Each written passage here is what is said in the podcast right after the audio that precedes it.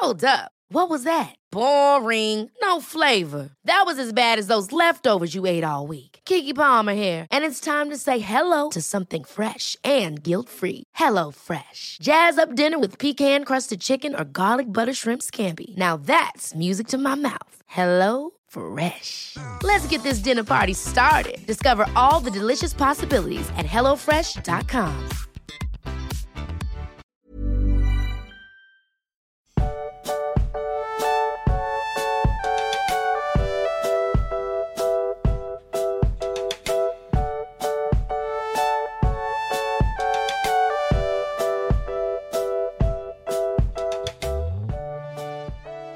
Du magst, endlich findet beim Hex. Jetzt habe ich mich verplappert. Eieiei. Aber das lassen wir jetzt einfach drin. Das ist, äh, deine Frau muss schneiden. Ich sag nochmal, du magst, endlich findet beim Hexer mal ein bisschen knisternde Erotik statt und da holen wir uns einfach noch einen dritten Kerl ins Studio, damit wir da richtig schön drüber sprechen können. Nice. Ist das nicht was? Ist das Richtig nicht was? Hossa, Ja, das jetzt war wird's ja- heiß. Ja, aber sowas von. Da ist er schon. Ähm, ja, es war ja tatsächlich am Anfang ging es irgendwie mal heiß her. Da habe ich ja schon die ersten Stimmen der Vernunft schon gedacht, oh Jod, oh Jod, worauf habe ich mich da jetzt eingelassen? Mhm. Und dann war aber harmlos. Ja. Ja, es gab nackte Frauen, die auf irgendwelchen pelzbedeckten Biestern reiten. Ja, gut, aber das ist ja eher witzig als erotisch. Also, Ja. Das sagst du, that's my fetish. äh, ihr hört es, der namenlose Historiker ist heute bei uns. Hallo. Und der ist nicht nur heute bei uns, sondern auch nächste Woche. Wir haben nämlich beschlossen, weil dieses, äh, diese letzte Kurzgeschichte so groß ist, dass wir daraus eine Doppelfolge machen. Und die kommt jetzt dann einfach auch knallhart, zack, zack, zweimal hintereinander. Ja. Also diesen und nächsten Donnerstag geht's äh, Gerald-mäßig richtig rund. Machen und beide wir. Male äh, ist er dabei. Ich Genau. finde es ja schade, dass ich bei der letzten Turin-Folge nicht dabei war, denn äh, die war natürlich ein richtiger Upper. Ich habe sie mir heute angehört und ihr habt das gut gemeistert, finde ich. War auch wirklich nochmal episches Ende für so eine tragische Geschichte. Ja, richtig abgefuckt, ne? Da wollte Ja. ich noch übrigens noch was zu sagen. Äh, Tob dich aus. Ja. Okay, warte, aber ich muss es noch googeln, weil ich habe es natürlich vergessen. Äh, mein Chef hat vor kurzem was zu mir gesagt und das ist echt nett. Mein Chef hat zu mir gesagt, ja, du weißt ja, du weißt ja über alles Bescheid. Und da musste ich ein bisschen lachen, weil das gar nicht stimmt und habe ihm das auch tatsächlich ganz ehrlich gesagt, weil äh, das ist alles immer nur gefährliches Halbwissen, aber die Leute denken, ich wäre gebildet. Ähm, und ich musste lachen letztes Mal, weil äh, Max, du meintest irgendwie, ja, ist ja irgendwie voll dramatisch das Ende, ne, und auch voll traurig so die Tragödie, aber irgendwie irgendwie auch gut. Irgendwie hat man ja auch Lust so auf dieses Dramatische. Und da muss ich äh, schmunzeln, weil äh, du hast die Katharsis erfunden. Das ist dir klar, ne? Ja, Äh, natürlich. Der griechische Begriff für Katharsis, ich habe es jetzt nämlich gerade noch mal in Wikipedia nachgesehen, bezeichnet nach der Definition der Tragödie in der aristotelischen Poetik die Reinigung durch das Durchleben von Jammer, Rührung und Schrecken, Schauder und auch von Mitleid und Furcht erhält der Zuschauer der Tragödie als deren Wirkung eine Läuterung seiner Seele von diesen Erregungszuständen. Ist das nicht nice? Also, das ist dann ja jetzt ab. Boah, jetzt ist ein bisschen Mindblow jetzt, weil Ja. wir haben das ja quasi völlig auch erlebt. Ja, das ist echt deep gewesen. Ich musste wirklich ein bisschen lachen. Ha. Oh, Aber ja, ich meine, es ist ja nun mal, man schaut sich ja so Drama und so weiter nicht ohne Grund an. Also das, Ja. ja, irgendwie so einen Effekt muss das ja haben. Deswegen liest man ja beispielsweise auch Stephen King. Richtig. Ja, schon. Ja. Oder, ich glaube, ein ganz kleiner Prozentsatz findet es total super zuzugucken, wie äh, das Mädchen gequält wird äh, und am Ende alle umbringt. Aber nee, genau, es ist ja halt, ne, man, es ist ja auch keine echte Geschichte so, glaube ich. Und das finde ich auch nicht ganz so schlimm. Und alles ist halt auch so übertrieben, dass es einfach einmal so die Seele ein bisschen durchpustet und dann geht's wieder. Dann können wir wieder arbeiten gehen am nächsten Tag. Aber das, das war, da, deswegen bist du halt einfach hier, damit du jetzt sowas noch einwirfst, weil das, ja, das, war's für heute. Das macht mich nämlich auch sehr, sehr glücklich, weil das war ja wirklich, wir haben ja mitgelitten, Kapitel um Kapitel, und dann am Ende ist es wirklich trotzdem so ein, ein, ein schönes Gefühl, mit dem wir zurückbleiben. Ja. Und jetzt, jetzt, ne, Übergang, ob Mhm. wir das heute auch schaffen werden? Weil ich glaube, am Ende der Folge werden wir ganz schön im Dunkeln tappen. Hm, Ich habe ich hab dazu nachher auch noch was voll Diebes zu sagen, aber ich möchte dir, ich möchte wirklich bitte nicht die äh, Erwartungen zu hoch setzen. Ich möchte heute einfach lachen und einen guten Abend haben. Die Der- Adventskalenderfolgen waren gerade schon So, super. so beginnen die größten philosophischen Aussagen. Ich habe da hinterher auch noch was voll Deepes zu, zu sagen. so Ja, haben die großen Philosophen auch miteinander geredet. ich werde aber ein bisschen abgelenkt sein. Ich zocke nebenbei Baldur's Gate. Ich hoffe, das ist okay. Was denn? Der, der Ramon und ich haben nämlich diesen Pakt laufen. Ich weiß nicht, habe ich davon schon erzählt, dass wir einen Pakt geschlossen haben? Hab ich das nicht in einem Adventskalender erzählt? Kann Weil sein. wir über Baldur's Gate gesprochen haben? Ich, ja, stimmt. Ich glaube, ha hast du in dem letzten, wo wir über Lieblingsspiele 23 geredet haben, wo ich äh, Shorty nicht dabei haben wollte. Genau, Äh. ja, hattest du gesagt, du wolltest ihn nicht dabei haben, ja. Ja. Warum denn nicht? Weil du dann nur über äh, Diablo und alles von Blizzard schimpfst. Nein. Und äh, dann auch noch äh, Ramon sagst, dass der dritte Akt von Baldur's Gate scheiße ist. Ich hätte über ich dann am Ende Cyberpunk. beide aus, äh, dich beide ausladen. Nein, ich hätte über Cyberpunk 2077 geschwärmt, was unfassbar gut ist. Ähm, und Baldur's Gate finde ich auch toll. Das ist halt nur irgendwie, äh, also ich finde es eigentlich zu groß. Absurd groß. Manche Ja. Leute sagen, man kriegt was für sein Geld, aber du kommst halt auch fast nicht durch. Weißt Ist du? halt, ist, ist eine Reise. Boah, aber was für eine Reise. Aber wo du gerade Cyberpunk sagst, da wurde ja so viel gepatcht und da gibt's jetzt irgendwie ein DLC und so, das steht auf meiner Liste, das muss ich auch nochmal spielen. Ich sag dir, das ist wirklich fantastisch. Ich habe das vor einem Jahr gespielt, als die schlimmsten Sachen schon weg waren. Und da waren nicht mehr viele Bugs drin und es ist ein super spielbares, tolles Spiel gewesen. Mit einer, finde ich, echt mitreißenden Story. Ich finde, man kriegt echt was für sein Geld. Und jetzt habe ich es nochmal angefangen mit meinem Cousin, auch aus Spaß mal. Äh, hab dem das mal gezeigt. Die haben neue Skilltrees, die Welt ist nochmal größer, es ist nochmal gepatcht worden. Ähm, und mit dem DLC zusammen, das ist wirklich, also sehr, sehr wertig. Wirklich ja, muss ich, muss ich glaube ich, auch nochmal anpacken, das Ding. Natürlich auch blutig und verdorben, aber, Ja, ja. Ist Cyberpunk halt, ne? Also, aber hat auch seine ja. schlechten Seiten. Ja.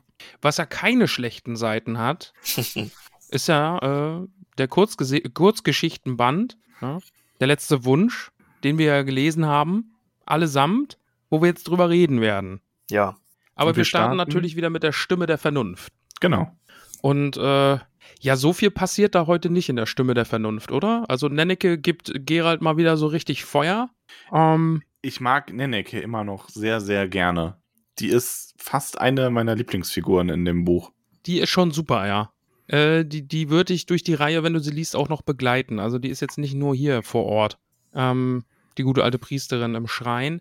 Ja, Gerald ist noch immer verletzt von seinem Kampf gegen die Striege und ist jetzt in einer, ja, in einer Höhle sind sie, glaube ich, ne? In einer, genau, in einer Höhle und dort ist die Nenneke unterwegs und schneidet sich ein paar Kräuter zusammen. Gerald steht dann da auch und zeigt uns allen ein bisschen, wie viel Wissen er doch hat und benennt da alle Pflanzen, die er so kennt. Ja, aber dann, nach und nach, ne, kriegen wir dann heraus, warum Gerald eigentlich schon so früh abreisen will, obwohl Nenneke ihm ja sagt, du, du bist noch nicht fit, du kannst jetzt noch nicht wieder auf die Monsterjagd gehen, bleib doch noch ein bisschen. Aber Gerald hat offenbar Angst, dass jemand ihn hier finden kann oder dass jemand hier auch in den Tempel kommt und Gerald dann findet. Darf ich zwei Sachen sagen zu der Stelle? Oder sehr, sehr überhaupt? gern. Ich, also das erste ist, ihr habt ja schon Werbung für, gemacht für mein Buch, das noch überhaupt nicht irgendwo zu kaufen ist und wahrscheinlich auch niemals irgendwo zu kaufen sein wird. Mal gucken, ob der Verlag irgendwann mal Maybe. was sagt. Genau. Dunkelwunder, das Geheimnis der Monsterjäger, dieses Kinderbuch über Monster, die nee, Kinder, die Monster jagen. Ähm, und ich bin total froh, seit ich den Sapkowski gelesen habe. Ich habe nämlich eine Sache, ich habe dieses Buch geschrieben und dann ja sogar die Fortsetzung, weil der Verlag wissen wollte, wie eine Fortsetzung aussehen würde. Ja, Und die Monster, die haben bei mir so Namen wie, äh, es gibt Zornpelze, das sind so riesige Wölfe, die immer größer werden, je wütender sie sind. Und Sorgenschnüffler, die können deine Gedanken lesen und dich damit richtig abfacken, äh, weil sie dir immer deine schlimmsten Befürchtungen in die Ohren flüstern und so. Also schon echt ein paar fiese Monster für ein Kinderbuch. Und äh, äh, was gab's noch? Matschfresser natürlich. Die sehen aus wie eine Mischung aus Komposthaufen und Bären. Ähm, und so weiter. Und irgendwann, als ich die Bücher echt schon quasi fertig hatte, habe ich irgendwann ich habe es vorher nicht gemerkt, dass ich halt diese Art habe, jedes Monster aus zwei Worten zusammenzusetzen. Ne, was halt irgendwie auch mal putzig klingt. Aber wenn du halt feststellst, okay, das habe ich mit, mit sechs verschiedenen Monstersorten gemacht, dann äh, fragst du dich, geht das den Lesern irgendwann auf den Sack oder ist das okay? Und er macht ja genau das Gleiche. Ne? Das hat mich so beruhigt. Du hast zwischendurch mal auch diesen Kutscher namens Brennessel oder wie der hieß in Mhm, der letzten ja. Geschichte. im letzten Und hier hast du diese, diese, ganzen, diese ganzen Pflanzen, die halt auch alle zusammengesetzt sind. Das habe ich gelesen und gedacht, oh ja, wenn der das macht, dann kann es nicht so schlimm sein. ja, auf jeden Fall. Glaskopf, zielschnell. Ja, und auch Wundfuß, ne? Ja. Ja. Also Ja, kann man mal machen. Gerald kennt sich offenbar schon auch mit Pflanzen aus, ne? Also weiß man ja auch, die brauen ja auch ihre Tränke, mit, mit denen sie sich dann auch ein bisschen äh, verstärken können. Also Nachtsicht und solche Sachen. Haben wir ja in der ersten, in der ersten, in der ersten Geschichte ist es, glaube ich, dass er da auch die Tränke zu sich nimmt, um den Herzschlag zu verringern, damit er die Nacht übersteht in diesem Sarkophag und so. Ja, mit der Ja. Striege. Genau, mit der Striege. Aber jetzt fällt der Name Jennifer. Und das ist natürlich ein sehr wichtiger Moment, denn die gute Jennifer, wer hätte es geahnt, ist wichtig für die gesamte Geschichte und auch für die folgende Kurzgeschichte, die wir dann ja lesen werden. Und wir erfahren zumindest, ja, Gerald und Jennifer, die stehen aktuell nicht gut zueinander. Gerald hat keine Lust, dass er hier von Jennifer entdeckt wird. Und ähm, Nenneke erzählt dann auch, ja, Jennifer war schon hier und hat auch irgendwie, also Gerald fragt dann, oh, hat sie nach mir gefragt? Ne? Oh, oh, hat, hat, hat, sie nach mir gefragt? Nein, hat sie nicht. Aber Nenneke hat gemerkt, dass sie äh, zumindest die Augen nach Spuren offen gehalten hat, was Gerald angeht. Und äh, nichts gefunden. Also es ist ein bisschen schwierig zwischen den beiden. Sag mal, du bist doch hier jetzt der Hexer-Fan, ne?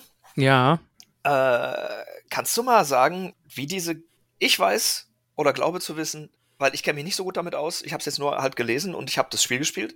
Ähm, das sind doch erstmal Kurzgeschichten gewesen, die hat der Sapkowski in so Magazinen veröffentlicht und die waren so erfolgreich, dass er dann damit später groß rausgekommen ist. Richtig? Er hat die erste Geschichte für einen Kurzgeschichtenwettbewerb geschrieben. Die kam dann so gut an, dass er gesagt hat, da mache ich mehr. Und dann ist daraus der Kurzgeschichtenband direkt schon geworden. Ach so, okay. Ich wollte dich nämlich fragen, weil das ist natürlich irgendwie geil vorbereitet, finde ich, dass die Jennifer jetzt erstmal so erwähnt wird, dass man als Leser natürlich checkt, okay, das ist was ganz Besonderes. Aber man hat die ja in keiner der vorigen Geschichten jetzt irgendwie von der gehört und so. Das ist ja süß. Das hat er ja echt gut aufgebaut. Mhm. Aber okay, das heißt, er hatte einen Plan dafür, wie das dann alles laufen soll. Eben, also ich denke auch, also ich könnte mir vorstellen, dass die Kurzgeschichten erst entstanden sind und dann die äh, ich weiß es nicht genau, aber ich könnte es mir so vorstellen, dass dann die Stimme der Vernunft so als roter Faden okay. von Geschichte zu Geschichte führt. Das ergibt Sinn. Alles klar. Ja. Und, Entschuldigung, mein Stuhl knarzt wieder. Ja, ah. ja, dein, ja, ja, dein Stuhl knarzt. Mhm. Und bei Kurzgeschichten ist es ja auch viel so, man kann ja auch einfach erstmal Sachen behaupten und dann merkst du, in, in, in seinem Falle dann, ne, oh Gott, da wird eine lange Reihe draus, jetzt muss ich mir wirklich überlegen, was diese Sachen sind. Ne, also du, du findest irgendwelche Namen und Königreiche und stellst die irgendwie in Verbindung miteinander und ja, dann musst du dir eben Gedanken darüber machen, ja, wie, wie stehen die jetzt miteinander und wie gehört das alles zueinander und was ist das mit der Jennifer und wie, wie spielt die noch eine Rolle? Und jetzt erwähne ich auch noch eine Triss Marigold und ja, die müssen dann natürlich auch alle irgendwie wieder auftauchen. Ja, das ist die Stelle, an der es dann schwierig wird. Ja. Max, du bist so schweigsam. Bist du noch bei uns? Ich höre euch einfach so gerne zu. Okay, das ist okay. Aber wir dir doch auch. Teufelskreis. Ähm, ja, aber ich, also ich habe wenig zu ergänzen. Ich fand die äh, Stimme der Vernunft wieder sehr schön. Ich finde man, also Nenneke faltet eigentlich in jeder Stimme der Vernunft, faltet sie irgendwie ordentlich zusammen. Ordentlich, ja. Diesmal halt Gerald. Ähm, wir erfahren ja hier auch, das ist ja in der Stimme, oder? Wo wir über Jennifers äh, Schicksal und Streben auch so ein bisschen erfahren. Mhm. Also was sie eigentlich sucht. Sie möchte ja selber oder? Wir haben das hier, ne? Kinder kriegen. Genau, sie möchte ja selber Kinder kriegen können. Und äh, dem ist ja nicht so. Also wir erfahren ja auch das dann, glaube ich, erst in der Kurzgeschichte selber, dass diese Zauberin ähm, eben im Laufe ihrer Karriere, ihrer Ausbildung sich ihr Körper immer so ein bisschen verformt und halt quasi hübscher wird, aber dass denen eben auch äh, die Möglichkeit genommen wird, äh, Kinder zu bekommen unabänderlich, wie Nenneke das sagt. Was genau, die Medien ja. übrigens so ein bisschen kritisieren. Also jetzt nicht unbedingt hier dran, aber ich weiß noch bei Black Widow, als da im zweiten Avengers-Film, äh, äh Avengers, äh, als im zweiten Avengers-Film gesagt wurde, dass die äh, Black Widow keine Kinder kriegen kann, die hat irgendwie äh, sich mit dem Hulk unterhalten und er sagte, ich bin ein Monster. Und sie sagte dann, ja, mir haben sie die Gebärmutter entfernt. Ne? weil Auftragskiller sollen nicht schwanger werden mhm. können. Und da haben die Medien sich dann ziemlich aufgeregt und gesagt, ja, nur weil eine Frau jetzt keine Kinder kriegen kann, das ist echt so eine fiese Trope eigentlich. Äh, immer wenn man eine Frau irgendwie als geschädigt darstellen will, dann ist sie halt unfruchtbar. Ähm, also da ist der Sapkowski so ein bisschen, folgt er da dieser, dieser Trope, aber für die Zauberer hat er es ja echt gut erklärt. Und ist eben, ne, das sagt er ja, äh, alle Zauberinnen teilen dieses Schicksal, mhm. bis eben auf wenige die dann eben die Regel bestätigen oder halt einfach nur eine Ausnahme sind. Und es geht ja auch darum, ne, Gerald gibt Nenneke dann ja auch Edelsteine. Ein Teil davon möchte er ähm, dem Tempel spenden und den anderen Teil soll sie dann an Jennifer weitergeben, weil er möchte so irgendwie sein, seinen Beitrag dazu leisten, dass sie diese teure Behandlung durchführen lassen kann. Ja, und Nenneke faltet ihn dann auch wieder direkt zusammen, ne? Also nennt ihn da irgendwie auch, nennt sie ihn schon Trottel oder jedenfalls beschimpft sie ihn auch und was du verstehst gar nichts und was glaubst du, was sie von dir will und wie ihr miteinander verbunden seid und ich, ich finde es wirklich, wirklich schön. Also dass sie ihm da so Kontra gibt und Geralt so gar nicht versteht, wie die Dinge eigentlich laufen. Und ja, das, das macht schon Spaß. Ja, der Gerald könnte auch echt so leicht eine Mary Sue sein. Ich habe bei den ersten Spielen, also ich habe vorher nur die Spiele gekannt. Und okay, der ist, äh, hat Superkräfte, coole Katzenaugen, ist sehr gebildet, kann zaubern, kämpft mit zwei Schwertern. Wenn man das so hört, dann denkt man echt, boah, was hat sich denn da einer für eine Figur äh, ausgedacht, die halt alles kann, ne? Und so. Aber ich finde, dass der Sapkowski das in den Büchern auch echt gut macht, ja, Gerald ist übertrieben kompetent in vielen Sachen, mhm. aber er ist halt überhaupt nicht unbesiegbar. Er hat absolut Schwächen und er trifft halt auch immer mal wieder auf Figuren. Da gibt's ja sogar noch ein paar hier äh, in, der, äh, in der Geschichte, die gleich kommt. Er trifft dann echt einfach auch auf Figuren, die halt auch sehr cool sind. So, die Nennecke, die ist halt nicht, oh, Gerald, du bist so toll. Mhm. Oh, weil du ein Hexer bist und die Hexer seid die tollsten. Ja. Äh, und du bist der tollste Hexer von allen Hexern. Sondern äh, die gibt ihm halt Kontra und die ist eben auch eine coole Figur und da gibt's auch noch andere. Gut, da sie bringt halt dumme Ritter, aber ja. Sie bringt es halt auch so schön auf den Punkt, ne? Für dich muss auch offensichtlich sein, dass du niemals ein Mensch sein wirst und doch versuchst du andauernd einer zu sein, indem du menschliche Fehler machst, Fehler, die ein Hexer nicht machen dürfte. Mhm. Und sie ist halt so ein krasser Gegenpol einfach zu ihm auch so, ne? Also, wie du sagst, Gerald könnte auch, er ist halt dieser krasse Hexer, er schlägt Monster und dann gibt es da diese, diese Frau in diesem Tempel, die ihn zusammenfaltet und sagt, du, ich will nichts über deine Frauengeschichten hören, ich bin nicht deine Mutter, heul dich nicht bei mir aus. Und außerdem, so cool wie du dich fühlst, bist du auch gar nicht und stellst dich dämlich an, machst Fehler, die du eigentlich gar nicht machen darfst und jetzt willst du auch noch zu früh abreisen, weil du einfach nur Angst vor Jennifer hast und also es ist schon wirklich, wirklich gut gemacht. Ich mag das echt sehr. Ja. Ja, aber viel mehr passiert dann da auch nicht, ne? Also ich mag den Schluss von der Stimme. Also ja. ähm, äh, es geht ja darauf hinaus, dass sie nochmal erzählt bekommen haben möchte, wie äh, Gerald Jenn äh, Jennifer eigentlich getroffen hat. Ähm, ist ja dann auch witzig, weil er so sagt, von wegen, ja, hier, ich war mit Rittersporn angeln. Und dann so, aha, dann hast du also statt eines Fisches Jennifer gefangen. ja. Ähm, und dann will er ihr das erzählen beim Abendbrot, dann gehen sie halt und er fragt dann mal nach, so wenn dieser Grotte halt Pflanzen wachsen, die äh, sonst nirgendwo mehr auf der Welt wachsen. Und äh, sie erklärt es ihm dann damit, dass dieses, äh, ähm, dass es da diesen Kristall gibt, aus dem das Dach gemacht ist von dieser Grotte. Und die Sonne, die da durchscheint, wird dann quasi so ein bisschen gefiltert, weil es ist immer noch dieselbe Sonne wie früher, aber die Welt hat sich halt verändert.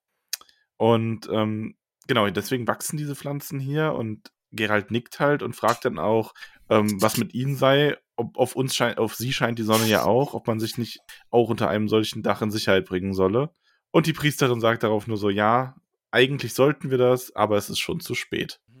Das ist ein super ein super cooles Ende eigentlich, das stimmt. Das mag ich, das gefällt mir gut. Ja, mag ja man fragt sich halt, was meint sie damit eigentlich genau und ist es metaphorisch gemeint oder äh, haben die irgendwie durch die Weltenkonjunktion wirklich auch nochmal was abgekriegt durch die veränderte Strahlung oder so? Kann man sich ja sehr technisch erklären oder, ne? aber das steht so schön im Raum. Aber ja. ist ja auch immer wieder Thema, ne? Also irgendwas endet. Das war ja gerade im letzten Kapitel dann auch. wenn er mit Rittersporn immer drüber gesprochen hat, irgendwas geht zu Ende. Ja. So, ein, so ein, ja, geht jetzt irgendwie ein Zeitalter zu Ende oder einfach nur die Zeit der Hexer, weil die ganzen Monster dann tot sind oder geht das Zeitalter der Menschen zu Ende oder der Elfen oder. Ist das hier eigentlich so? Oder sagst du gleich, weiß ich nicht. Ist das hier eigentlich so, dass die, äh, dass es hier so ist wie in den Spielen, dass die keine neuen Hexer mehr machen können? Weiß ich nicht. Ah, das tut so gut, wenn du das sagst. Ah, ja, das werden wir noch sehen, ob die noch neue Hexer machen können. Hm, verstehe, vielleicht spielt verstehe. das noch mal eine Rolle. Weiß ich nicht. Und sag mal, äh, weißt du, wie alt der Gerald jetzt ist? Also das weiß ich tatsächlich nicht. Kann ich gar nicht sagen. Das okay. Problem ist ja, die altern ja nicht. Ja, so, deswegen also, frage ich ja, nämlich. Ja. So, weil so richtig altersweise wirkt er halt auch nicht. Ne? Ich finde den als Charakter echt gut geschrieben. Äh, ich habe weniger erwartet, als ich in das Buch rein bin. Ich fand das Computerspiel gut, aber äh, der hat hier echt nochmal eine andere Tiefe. Und ich finde auch jetzt gleich, die Szene jetzt gleich mit Rittersporn ist eigentlich auch echt geil. Ja. Weil ich mir halt denke, Gerald ist doch vielleicht auch schon 70 oder 90 oder so. Also der ist doch aber irgendwie älter, oder nicht? Der, der hat doch schon ein paar Jahre hinter sich haben, ja. So, aber wenn der mit Rittersporn zusammen ist, vielleicht können die auch deswegen so gut Freunde sein, dann kann der halt richtig kindisch sein. Die sind richtig bescheuert gleich beide. Lass uns da doch mal reinstarten. Ja. Und ich recherchiere mal kurz, wie alt er denn jetzt eigentlich ist. Zwischen 60 und 70 soll er wohl sein. Ah, du hast schon geguckt. Du sagst echt ja. wenig, Max. Spielst du zufällig gerade Baldur's Gate? Ja, ich habe ich hab mich auf äh, Ramons äh, Steam-Account heimlich eingeloggt. Ja, zwischen Nein, ich versuche 70, nur, ähm, ja. es, es, ist, wenn man zu dritt ist, ist das ein, äh, ein gefährlicher Balanceakt. Und ich äh, halte mich auch gerne mal etwas zurück, aber ähm, Du darfst dich gern zurückhalten, aber dann musst du an der richtigen Stelle mit einem sehr, sehr guten Peniswitz einfach reingrätschen. Ja. Wenn wir uns Direkt. darauf einigen können. Das ist in Direkt Ordnung. ins Ohr. Ja. Ins Ohr damit. Aber ja. Ja. Kommen wir zur namensgebenden Kurzgeschichte Der letzte Wunsch. Ja, also der ganze Band heißt ja so und jetzt kommen wir zur äh, Kurzgeschichte Der letzte Wunsch. Und wie du schon gerade angedeutet hast, lieber namenloser Historiker, wir äh, sind mit Gerald und Rittersporn an einem, an einem Wasser, es ist ein Fluss, ich glaube ja, und äh, angeln. Und es beißt sogar was an. Und dann entbr äh, entbrennt ein Streit darüber, ob man jetzt Schnur nachgeben soll oder ob man mal ordentlich anziehen muss. Und das ist schon wirklich sehr, sehr witzig. ja, das ist nämlich, das ist das Diepe, was ich noch zu sagen habe. Dann habe ich mein Pulver verschossen für Okay. heute. Aber Ja. genau, weil ich euch heute, äh, ich habe übrigens nicht, ihr habt letztes Mal gesagt, die Leute lachen beim, beim Gemüsekauf. Ich habe jetzt im Fitnessstudio gelacht. Ich bin ja alt und gehe nur ins Fitnessstudio, um meinen, meinen Rücken zu stärken. Mhm, Weil ich war mhm. heute im Fitnessstudio in der Mittagspause und habe euch gehört und ich musste total lachen während der Turin-Folge, weil ihr manchmal auch Quatsch erzählt habt und neben mir war so ein riesiger Typ auf dem Gerät und ich war nicht sicher, ob der denkt, ich lache über ihn. Und das hätte ich nicht gewollt, dass er das denkt. Äh, Das kann also auch gefährlich sein. Ähm, aber auf jeden Fall, äh, ihr hattet ja gerade noch Turin, ne? Und äh, beim, beim äh, Tolkien hast du diese super krasse Ernsthaftigkeit. Das ist ja auch super. Ist halt einfach was völlig anderes. Aber bei Tolkien hast du fast immer, wenn keine Hobbits in der Nähe sind, diese extreme Ernsthaftigkeit. Mhm. Und äh, der Sapkowski, der ist halt ganz anders. Ich finde, der hat an ganz vielen Stellen so eine Absurdität. Also das, die Absurdität des Lebens, die, das ist ja, das keine Ahnung, äh, ne, der Sartre hat ja gesagt, man muss irgendwie das Absurde erkennen und akzeptieren äh, im, im Dasein und halt auch die Widersprüche und das Bekloppte. Und ähm, das würde halt so eine Turin-Geschichte völlig zerstören. Mhm. Also das kannst du nicht machen. Turin muss sich ernst nehmen. Die ganze Story muss ernst sein, sonst zerreißt dieser feine Schleier und dann denkst du nur noch, was ist das für eine Geschichte? Äh, So wie an der einen Stelle dieser Stein, der den Typen erschlägt, einfach zu viel ist. Das ist einfach zu viel. Das, das war absurd, ja. Da kannst So. du eigentlich nur noch lachen. Genau. Äh, das ist äh, schon fast Monty Python irgendwie. Ja. Keine Ja. Sorge, ich bleibe bis zum Ende an deiner Putsch. Bots. Ja, Das ist tot. nicht gut. Ja. So, und hier hast du halt, muss ja mal überlegen, den Anfang. Wir haben jetzt den ganzen, das ganze Buch über halt gesehen, gegen was für Viecher der Gerald kämpft. Und dass der die halt normalerweise besiegt. Und jetzt, Mhm. jetzt, ich halte ihn, stöhnte der Dichter. Himmel, was für ein Monster! Ein Leviathan und kein Fisch. Aber das wird ein Essen bei den Göttern. Ist natürlich schon lustig, wenn der einen großen Fisch als Monster bezeichnet. Und er und Gerald mühen sich ja auch wirklich total ab. Also Ja. ansonsten besiegt der Gerald irgendwie striegige Striegen und so, aber jetzt ist die spannende Szene, mit der das losgeht und die baut sogar wirklich Spannung auf, ist halt irgendwie diesen Fisch aus dem Wasser zu kriegen. Es Und halt, das kommt in der Geschichte immer wieder, diese Absurdität halt einfach. Ja. Bei, das st- steht halt nebeneinander. Todesgefahr und äh, Erotik und auch völlig absurder Scheiß stehen nebeneinander. Dafür, ich finde den letzten Wunsch richtig gut, möchte ich schon vorweg schicken. und das war ja im, in der letzten Geschichte auch einfach, wo die dann in dieses Handfeld gehen und von diesem Teufel mit Eisenkugeln beworfen werden und das ist ja auch einfach völlig absurd und witzig. Und jetzt hier halt eben auch, ne, hast du dann Rittersporn, der darüber philosophiert, was sie alles Leckeres aus diesem riesigen Fisch machen können. Und Gerald, der dran verzweifelt, dass Rittersporn einfach nicht nachlässt. Und ja, einfach, ich, ich finde, den Einstieg in das Kapitel ist einfach großartig. Und es endet dann natürlich damit, dass die Angelschnur reißt, beide liegen im Dreck und das Essen ist dahin. Und dann kommt die beste Beleidigung überhaupt. Als Angler bist du so gut wie ein Ziegenarsch als Trompete. Ja. Die Stimmt. Polizei hat einen Penis gefasst. Er hat gestanden. Oh Gott.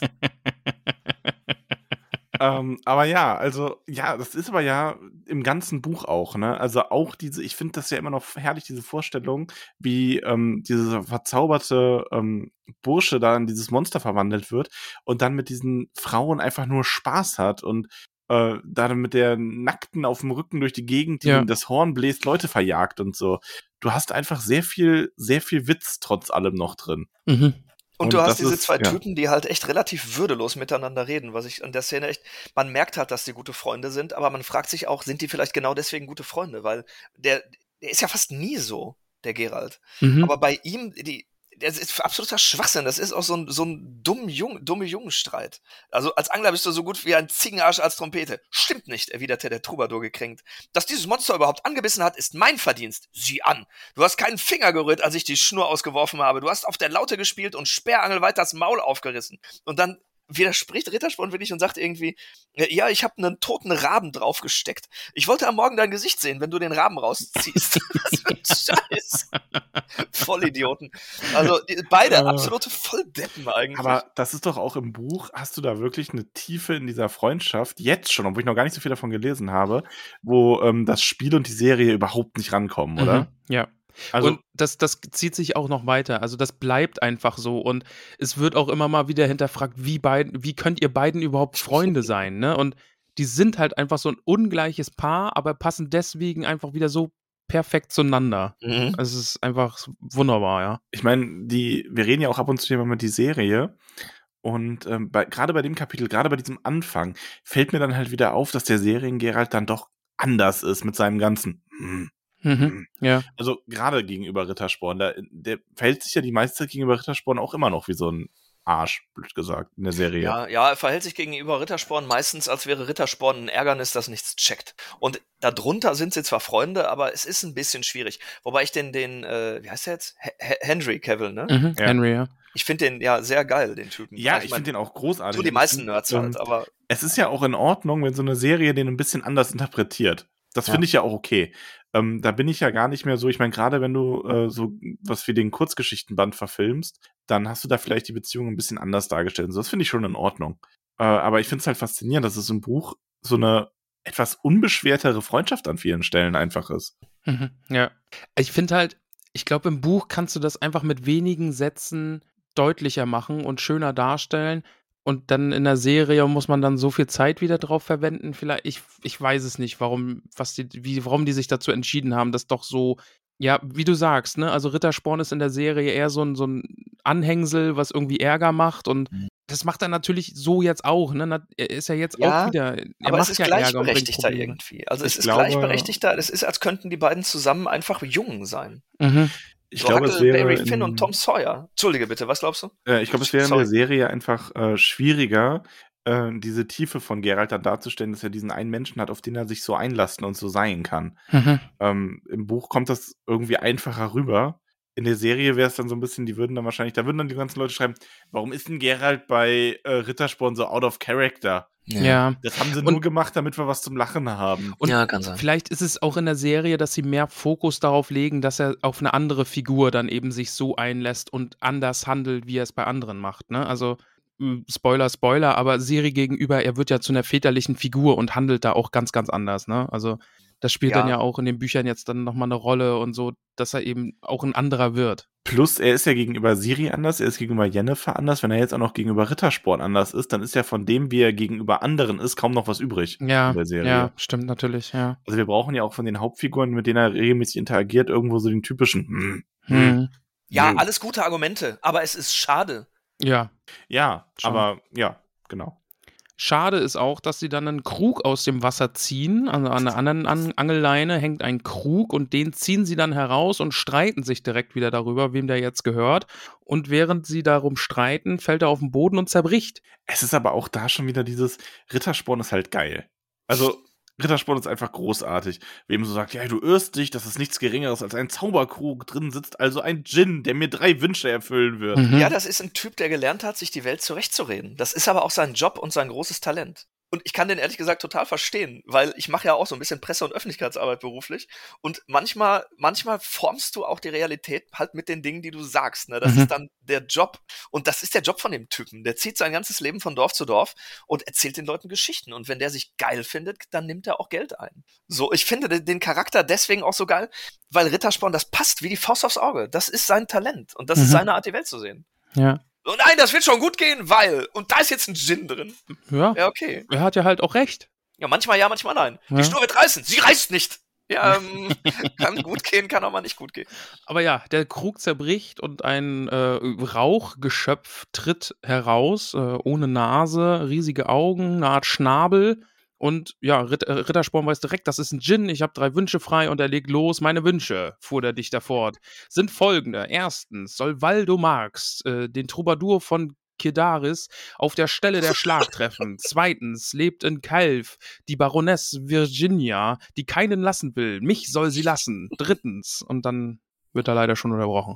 Tja, unterbrochen ist gut, er wird gewürgt. Ja, ja. Ja, Da hat der äh, Jin den Gürtel ausgepackt. Let Oh. me stop you right here. Ich würde ja sagen, es ist ein Callback, aber darüber reden wir erst übermorgen in der Adventsfolge. Boah, Wenn das ist so eine wollt- Zeitreise. Ich habe hier ein Polaroid, da verblasse ich gerade drauf. Ja, ja. Ich, ich habe mir Tätowierungen gemacht, wo ich jetzt noch weiß, was äh, passiert ist und so. Ah ja. Tja. Aber gut. Dieses Geistgeschöpf, dieser Djinn, wirkt dann äh, den guten Rittersporn. ja, der wirkt vor allem nicht sehr freundlich. er wirkt ihn mit zwei rauchigen Händen, das will ich damit sagen. Und ähm, Gerald eilt zur Hilfe, schnappt sich dieses Siegel, das auf diesem Tonkrug war, was da freigebrochen ist, äh, ein gebrochenes Kreuz und, und ein, äh, was ist da, ein Drudenfuß, also ein ja, Pentagramm, ne, ist drauf, glaube ich auch, ne? Ja, und damit vertreibt er den, denn er sagt einen, äh, ja, einen Exorzismus spricht er auf in einer anderen Sprache und das funktioniert dann auch und diese Rauchwolke äh, zieht davon, huscht übers Wasser und ist fort. Aber der Barde liegt auf dem Boden und krümmt sich und hat offensichtlich Schmerzen und röchelt nur noch. Ich hatte mir übrigens für die heutige Folge äh, so ein bisschen als Munition verschiedene Witze über Mhm. den Begriff Hexer aufgeschrieben. Okay. Und äh, jetzt waren wir aber so gut drauf, dass ich mich entschieden habe, die alle nicht zu benutzen. Aber an der Stelle frage ich mich schon, warum ein Pentagramm auf dem Siegel war und kein Hexagramm. Oh, okay, auf dem Niveau also. Ja, okay, gut. Ja. Aber es ist auch kein Pentagramm, es ist ein neunzackiger Stern. Achso, Oh, ein also ein- neunzackiger sogar. Ein Nentagramm. Mentagramm, das benutzt man, um Menta zu beschwören. Oh, gefällig. Mentagramm ist das, was äh, Susi auf den Tolkien-Tagen vertickt. wow! Auch nicht schlecht. Ah, Äh, ja. Ah ja. Gut. Also ich werde die anderen für mich behalten. Nee. Außer es ergibt sich eine sehr gute Gelegenheit. Wenn die Gelegenheit kommt, so wie Max sich hier mit den Peniswitzen äh, äh, erhebt, so sollst du das mit den äh, Hexerwitzen der tun, bitte. Peniswitz erhebt sich. Ja, Was ja, ich mich halt eben. frage, ist, Gerald ist ja Hexer, aber wer ist dann eigentlich Hexist? Hexier, vielleicht, vielleicht gibt es noch jemanden, der Hexier ist. Ja, Hexier als der Hm. Hexer. Okay, äh, Ui, und dann ui, ui, ui. verschwindet die Gestalt. Ja. Der Bade liegt auf dem Boden, röchelt, kann dann mit einem Nicken noch äh, das Zeichen geben, dass zumindest alles soweit in Ordnung ist, aber reden kann er nicht mehr. Und ähm, ja, es ist schön, ne? Also äh, Rittersporn verzog das Gesicht, nickte mit großer Mühe, doch gleich darauf verdrehte er, äh, drehte er sich auf die Seite, krümmte sich und spuckte Blut, wobei er hustete und um Luft rang. Gerald fluchte. Diese lokanisch, äh, lokanische, genau diese lokanische Art zu beschreiben, finde ich richtig. Da seht ihr, wie gebildet ich bin. Mhm. Äh, ich finde echt die, die Art von Sapkowski sehr, sehr geil. Und ich finde, dass da gehört schon auch was dazu. Ähm, überhaupt dieses, wirklich diese Absurdität, die sich so durchzieht und dieser, dieser sanfte Humor, das ist total nett. Er hatte die Formel noch nie benutzt, da er an Aberglauben prinzipiell nicht glaubte. Also das hat schon echt was. Mhm. Und das halt auch, ne? Gerald fluchte. Ja, ist ein gutes Ende für den Abschnitt auf jeden Ja, Fall. ja, ja. Ja, muss man nicht sagen. Ja, und äh, der zweite Abschnitt beginnt dann damit eben, dass wir vor einem Tor stehen zu einer Stadt. Rinde, wie sich dann rausstellen würden, heißt dieses Städtchen. Und Gerald steht am Tor und wird nicht reingelassen. Denn die Wächter sagen, ja, nee, nach Sonnenuntergang äh, darf hier niemand mehr rein, außer er ist von hohem Adel. Dann, dann wäre das schon in Ordnung. Aber hau uns mal jetzt auch bitte nicht auf die Mütze, wir machen hier nur unseren Job. Äh, es muss halt so sein. Ist auch schwierig, oder? Also ich meine, du hast da jemanden, der dir sagt, ja, hier, der stirbt und die sind so, ah, ihr seid zu spät. Sorry. Finde ich, ist nicht nett. Also ich verstehe, dass die nicht aufmachen können, weil klar, die befolgen ja auch nur Befehle, ne? Eben, ja. Aber, ähm, ja. Ja, Also aber die Helden in unserer Gruppe würden sich voll aufregen. schon. Ich glaube auch. Äh, Ramon, du verpasst übrigens, dass unsere Gruppe zurzeit richtig kiebig wird, während Shorty meistert. Echt? Ja. Also es ist Wir wirklich hinterfragen richtig alles bei ihm. Ja, darf ich das kurz erzählen? Ja, Ja, mach raus, ja. Na gut, äh, du weißt ja noch, du warst ja damals auch mit dabei. Ich, wir haben ja mal eine ganz kleine Abenteuergruppe, so eine ganz, also wir spielen ja das Schwarze Auge, DSA. Und äh, wir haben in Tobrien gespielt und äh, da gibt's ein kleines Dörfchen Grünwalden und wir sind mit einer ganz kleinen Heldengruppe da gestartet. Ich habe das gespielleitet und alle haben sich so kleine, super unerfahrene Helden gemacht ähm, und die haben ganz lange Zeit in Grünwalden verbracht. Die haben den Leuten mit so extra kleinen Abenteuern geholfen. Vertreibt drei Wölfe, kriegt mal raus, warum hier eine Kuh verschwunden ist und so weiter. Und diese Leute in Grünwalden, da leben irgendwie 120 Menschen, äh, die sind den Spielern halt ans Herz gewachsen, was mich total freut. Das war halt super. Also da gibt's irgendwie die große Familie, die Wiemelsteins und den örtlichen Krämer und den örtlichen Müller. Wie heißen die Wiemelsteins? Wie die alle heißen? Das wird, ich habe das fast auswendig. Kann uns Das der sind- Seemeister die Namen aufzählen? Das sind Erne, Berthe, Alve, Ulve, Gelding. Ja, die, die haben halt irgendwie neun Kinder, die Wiebelsteins. Ähm, genau. Ich bin ein bisschen enttäuscht, dass du die nicht auswendig Ja, schon, weißt. ja. Tut mir echt leid. Ich kann das Dokument aufmachen. nee, ist jetzt zu weit weg. Egal. Ja. Auf jeden Fall haben die äh, äh, Helden die so ein bisschen lieben gelernt, diese, dieses Dörfchen. Und jetzt ist es so, jetzt beginnt ein großer Krieg. Für alle, die das Schwarze Auge schon mal gespielt haben. Borbarat kommt und ähm, jetzt wird äh, Tobrien verwüstet und die mussten halt weg jetzt. Also die, die, es gab so eine Prophezeiung, dass dieses Dorf auf jeden Fall untergeht und die Helden haben jetzt die ganzen Bauern genommen mit den Kühen und ein paar Fuhrwerken und fliehen jetzt mit denen durchs Land. Und im Grunde genommen ist es so ein bisschen Zombie-Apokalypsen-Style. Also alles geht vor die Hunde. Die werden verfolgt von irgendwelchen Söldnern und andere Flüchtlinge sind unterwegs und man beklaut sich gegenseitig. Man ist jetzt so langsam so ein bisschen Walking Dead. Ähm, und ich habe halt den Helden an ein, zwei Stellen so Entscheidungen gegeben. Ne? Also wollt ihr schnell reisen, da müsst ihr vielleicht irgendwie ein bisschen mehr Besitztümer zurücklassen oder wollt ihr irgendwie langsamer unterwegs sein, aber das Silber der, der Dörfler noch mitnehmen. Die Wagen sehen wackelig aus, wollt ihr die noch einen Tag reparieren oder so losfahren? Und jetzt sagt die Baronin, nee, ich lasst euch aber nicht gehen, außer ihr lasst was von euren Wertsachen da. Und die sind richtig aggro geworden zum Teil. so, weil die so mitgegangen sind. Der Sven halt unter anderem auch, aber der Max auch mal kurz. Also irgendwie, äh, ja, nee, das kann jetzt nicht sein. Sag ich, ey Leute, ihr wisst schon, die, die gibt's nicht wirklich, ne? Und ich bin nicht euer Feind. so, ich bin nicht euer Gegner. Wir erzählen ja eine Geschichte, ist alles cool. Sagt mir einfach, was ihr tut, würfel die Probe. Aber war schon. Also ich habe auch da kurz gedacht, was ist denn los mit denen, die spinnen doch wohl? Und dann habe ich mir gedacht, naja, ist ja eigentlich auch ein schönes Zeichen. Aber Auf jeden Fall, ja. war schon witzig. Das ist halt wie wenn man sein Buch anschreit, weil einem Charakter was passiert. Ein bisschen. Ja, Ja, wenig schreien kann äh, Rittersporn. ja. Denn man lässt die, äh, genau, und auch, auch Gerald würde schreien wohl nichts helfen, denn die Wächter haben ihre Befehle. Genau, Befehl ist Befehl.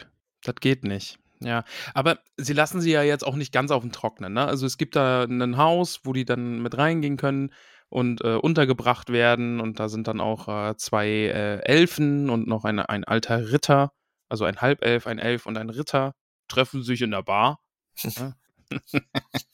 aber da werden sie zumindest dann für die Nacht untergebracht. Da kann man äh, Rittersporen, so gut es geht, eben auch versorgen. Ähm, ja, ich finde dann auch sehr schön, ne? Ähm, der Mann war ein Elf, vermutlich ebenso wie der zweite, der am Tisch saß. Wie ihre Kleidung die typische Mischung von Menschen- und Elfenmoden zeigte, waren beide sesshafte, assimilierte Elfen. Auch die gibt es also, ne? Wir haben jetzt die äh, Untergrundelfen mehr oder weniger am Rande der Welt entdeckt, äh, die da um, um, ums Überleben kämpfen müssen, aber es gibt eben auch Elfen, die sich unter den Menschen bewegen können. Ähm, ja, der eine davon scheint irgendwie ein bisschen adliger zu sein, aber weil er eben ein Halbelf ist, äh, nicht adlig genug, um auch nach, des Nächtens in die Stadt zu kommen. Äh, das Ja. wird ihm dann auch äh, versagt. Äh, kein vollwertiger Edelmann eben. Die sind aber alle echt okay. Und ich, also ich will jetzt auch nicht die ganze Zeit drauf rumreiten oder so, aber ähm, als ihr gesagt habt, ihr lest den letzten Wunsch, habe ich es mir dann ja auch gekauft und äh, hatte das noch nicht gelesen und ich hatte ehrlich gesagt mehr Trash erwartet. Also klingt doof, aber ich hatte wirklich eher erwartet, dass der äh, Gerald so eine Mary Sue ist und dass halt die Leute in der Geschichte sich, also ich habe es simpler irgendwie erwartet, aber ich finde den Sapkowski echt gut. Das sage ich jetzt, glaube ich, Das ist dann. schon echt gut, oder? Ich Ja, muss dir aber auch zustimmen. Also mir hat das, mir hat, das kann ich ja jetzt sagen, die, äh, das Buch besser gefallen, als ich vorher erwartet hätte. Ich hatte so ein bisschen das, ich hatte den Gedanken, das wäre so ein bisschen so ein Nischending, was man mögen kann, was aber so ein bisschen äh, aus der Fa Zeit gefallener Trash ist. Also ich habe da ähnlich empfunden wie Shorty, glaube ich. das freut mich. Ähm, und war dann echt überrascht, dass ich es wirklich handwerklich echt gut gemacht finde und Ja. äh, sehr schön an vielen Stellen. Also auch diese Figuren hier, die Typen sind total in Ordnung. Denn in einem schlechten Buch wäre das irgendwie eingeteilt in dumme, blasse Nebenfiguren und die Gemeinen, die besiegt werden müssen und da wäre nicht viel dazwischen. Und in dem Fall triffst du halt einfach auf, auf äh, Figuren, die die sind sehr lebendig geschrieben. Die sind auch sehr, sehr okay geschrieben. Also die sind nicht dümmer oder irgendwie bornierter als der Gerald. Die sind in Ordnung. Die sind auch oft kompetent. Ja, Mhm. eben. Also genau, da kommt auch nachher noch dieser Priester. Genau, der ist halt auch, der ist Ja. zwar auf seine Art, auch hat er seine Macken, aber der ist dann wiederum auch sehr kompetent. Und der das ist ein finde ich eigener sehr Charakter angenehm. halt. Der ist, die sind einfach gut geschrieben, weil du dir super vorstellen kannst, dass die ihr eigenes Leben leben und nicht nur existieren, um für Gerald in der Geschichte entweder ein Hindernis oder eine Hilfe zu sein. Die sind einfach rund, die Leute. Und das finde ich echt, das ist eine Kunst auch, das so mit wenigen Ja. Worten und so hinzukriegen. Das ist echt cool. Ich finde eh, also die größte Stärke in diesem Buch sind einfach die Dialoge und, und das bleibt auch noch so, wenn man die weiteren Sachen dann legt, liest. Äh, der Dialoge kann der einfach und das ist richtig, richtig krass. Ja. Und äh, apropos Dialog, dann auch wieder witzig, ne? Unheimlich sagte Hireadan, oder wie auch immer man ihn dann ausspricht, was kann das gewesen sein? Ein Flas Flaschengeist, murmelte Vratimir, wie im Märchen. Nicht ganz. Gerald zeigte auf Rittersporn, der zusammengekrümmt auf der Pritsche lag. Ich kenne kein Märchen, das so ausgeht. Mhm. Ist halt auch einfach schon wieder äh, witzig. Also, ja, Ja. ich mag das. Ja, sie helfen äh, Rittersporn dann auch, zumindest lindern sie ein wenig die Schmerzen. Der Elf vermutet ja, dass es eine magische Verletzung ist. Und ähm, ja, also man braucht jetzt hier einen Zauberer, der da helfen kann. Genau. So, Und und sp spannend eben auch noch, äh, Rittersporn wird erkannt. Also Ja. Da erfährt man dann auch, der ist eine Berühmtheit, ne? Der ist ein großer Barde, ein großer Troubadour und dann sagt man sich, ja, doof, dass es ihn genau da jetzt erwischt hat, ne? Also, Aber musste ich nämlich auch schmunzeln, weil das auch natürlich ganz cool ist. Man denkt sich ja dann vielleicht auch, wenn man irgendwie nur das Spiel kennt oder am Ende irgendwie die Serie gesehen hat, ja, der ist vielleicht auch so ein bisschen so ein Depp, ne? Haha, der lustige Rittersporn, der ist der Sidekick. Aber der ist gar nicht der Sidekick. Der ist in dem, was er tut, halt wirklich gut. Und der hat schon an Königshöfen äh, gesungen und so. Ähm, und der kann ja nicht, der kann ja zumindest echt kein Schlechter in seinem Beruf sein. Sondern wahrscheinlich ist er einfach ziemlich gut. mhm. ist er Und ziemlich auch. Ja. berühmt. Ja. Mhm. Nett. ja, und dann kommt man eben darauf, ne? Wie Max gerade sagte, man bräuchte einen Zauberer, denn der oder diese Verletzung ist ganz offensichtlich Zauber äh, oder mit Zauberhintergrund eine, eine magische Verletzung. Und ähm, ja, dann kommen wir so ganz langsam darauf, äh, dass man ja hier vielleicht auch eine Zauberin finden könnte. Genau, also der Elf berichtet ja relativ offen über Jennifer, ähm, dass es eine Zauberin in der Stadt gibt, die eben diesen Boykott äh, des Rats der Zauberer mit dem Rinde belegt ist, ignoriert und da einfach Magie wirkt, die auch die Ratsherren ignoriert und die hat sich quasi ein, ein Gebäude gesucht, wo sie Hausarrest hat, was aber mehr oder weniger heißt, dass sie da einfach sitzt und äh, tut, was sie will und ihr da niemand was tun kann. Ja, die hat genießt da Asyl, ne? Also sie hat so einen reichen Kaufmann, bei dem hat sie sich eingenistet und der stellt die quasi unter Asyl, also kann ihr niemand was. Und so schlau wie Jennifer eben ist, kann sie von da aus ganz normal arbeiten und agieren und lebt da ein gutes Leben. Ich finde das vor allem so gut, so von wegen so, so, ja, hier die Ratsherren befehlen dann irgendwas, um sie einzuschrecken und sonst was. Und so, ja, sitze ich halt hier und veranstalte Bälle und äh, Gelage und alles und Mhm. hab hier meine Kundschaft, die ein- und ausgeht und ja, hm. Ja. Ist nicht so, wie die Ratsherren sich das vorgestellt haben. Hm. Ja, und dann, ne, Gerald kam es vor, als äh, bemerke er auf äh, Chireadans ausdrucksvollem Gesicht einen Anflug von Röte. Es konnte aber auch nur ein Widerschein des Kaminfeuers sein. Das später noch was von zu bedeuten Wengeberg. hat? Ich, ich, ich glaube. Maybe? Weiß ich nicht. Ich weiß es nicht. Ach, du weißt es schon. Ich weiß. Ja, Gerald erfährt dann eben, dass Jennifer von Wengerberg äh, die Zauberin ist, die sich da bei diesem Bo Berand, Boberand. Boberon, bestimmt. Nein, das ist Bo Bo- Boberand. Bobe Ja, du bist oh mein Gott! Der ist wiedergekehrt. Oh, krass. Ja, dann äh, Physical Comedy, die auch schlecht ausgehen kann. Ich habe meinem Sohn gestern noch erzählt, ein Schlag auf den Kopf ist im Film lustig, in echt, oft tödlich. Aha. Äh, und Gerald Der gibt ihm richtig. Türhüter, ist ja eine witzige Szene, ne? Ist- Er wiegt den Geldbeutel in der Hand. Es ist halt dieses, es ist wirklich witzig, weil du denkst so, oh, jetzt will er ihn bestechen, ne? Und dann, Mhm. nee, er haut ihm diesen voll, den, diesen gefüllten Geldbeutel einfach um die Ohren, schlägt Ja. ihn damit K.O., tritt ihm nochmal in die Knie und gibt ihm noch einen Schlag und dann verschafft er sich Zutritt zu diesem Haus und sagt dann noch, äh, Geld, murmelt er. Öffnet alle Türen. Ja.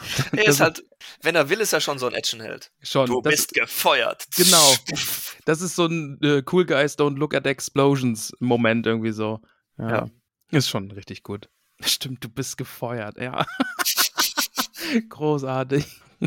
Ja, okay, er geht ins Haus und das alles, was im Haus passiert, ist natürlich auch großartig. Ich finde die ganze Geschichte cool, weil die, also das ist genau das, was ich meinte mit der mit der mit der Gegenüberstellung zu Tolkien, der ein toller Typ ist, keine Frage.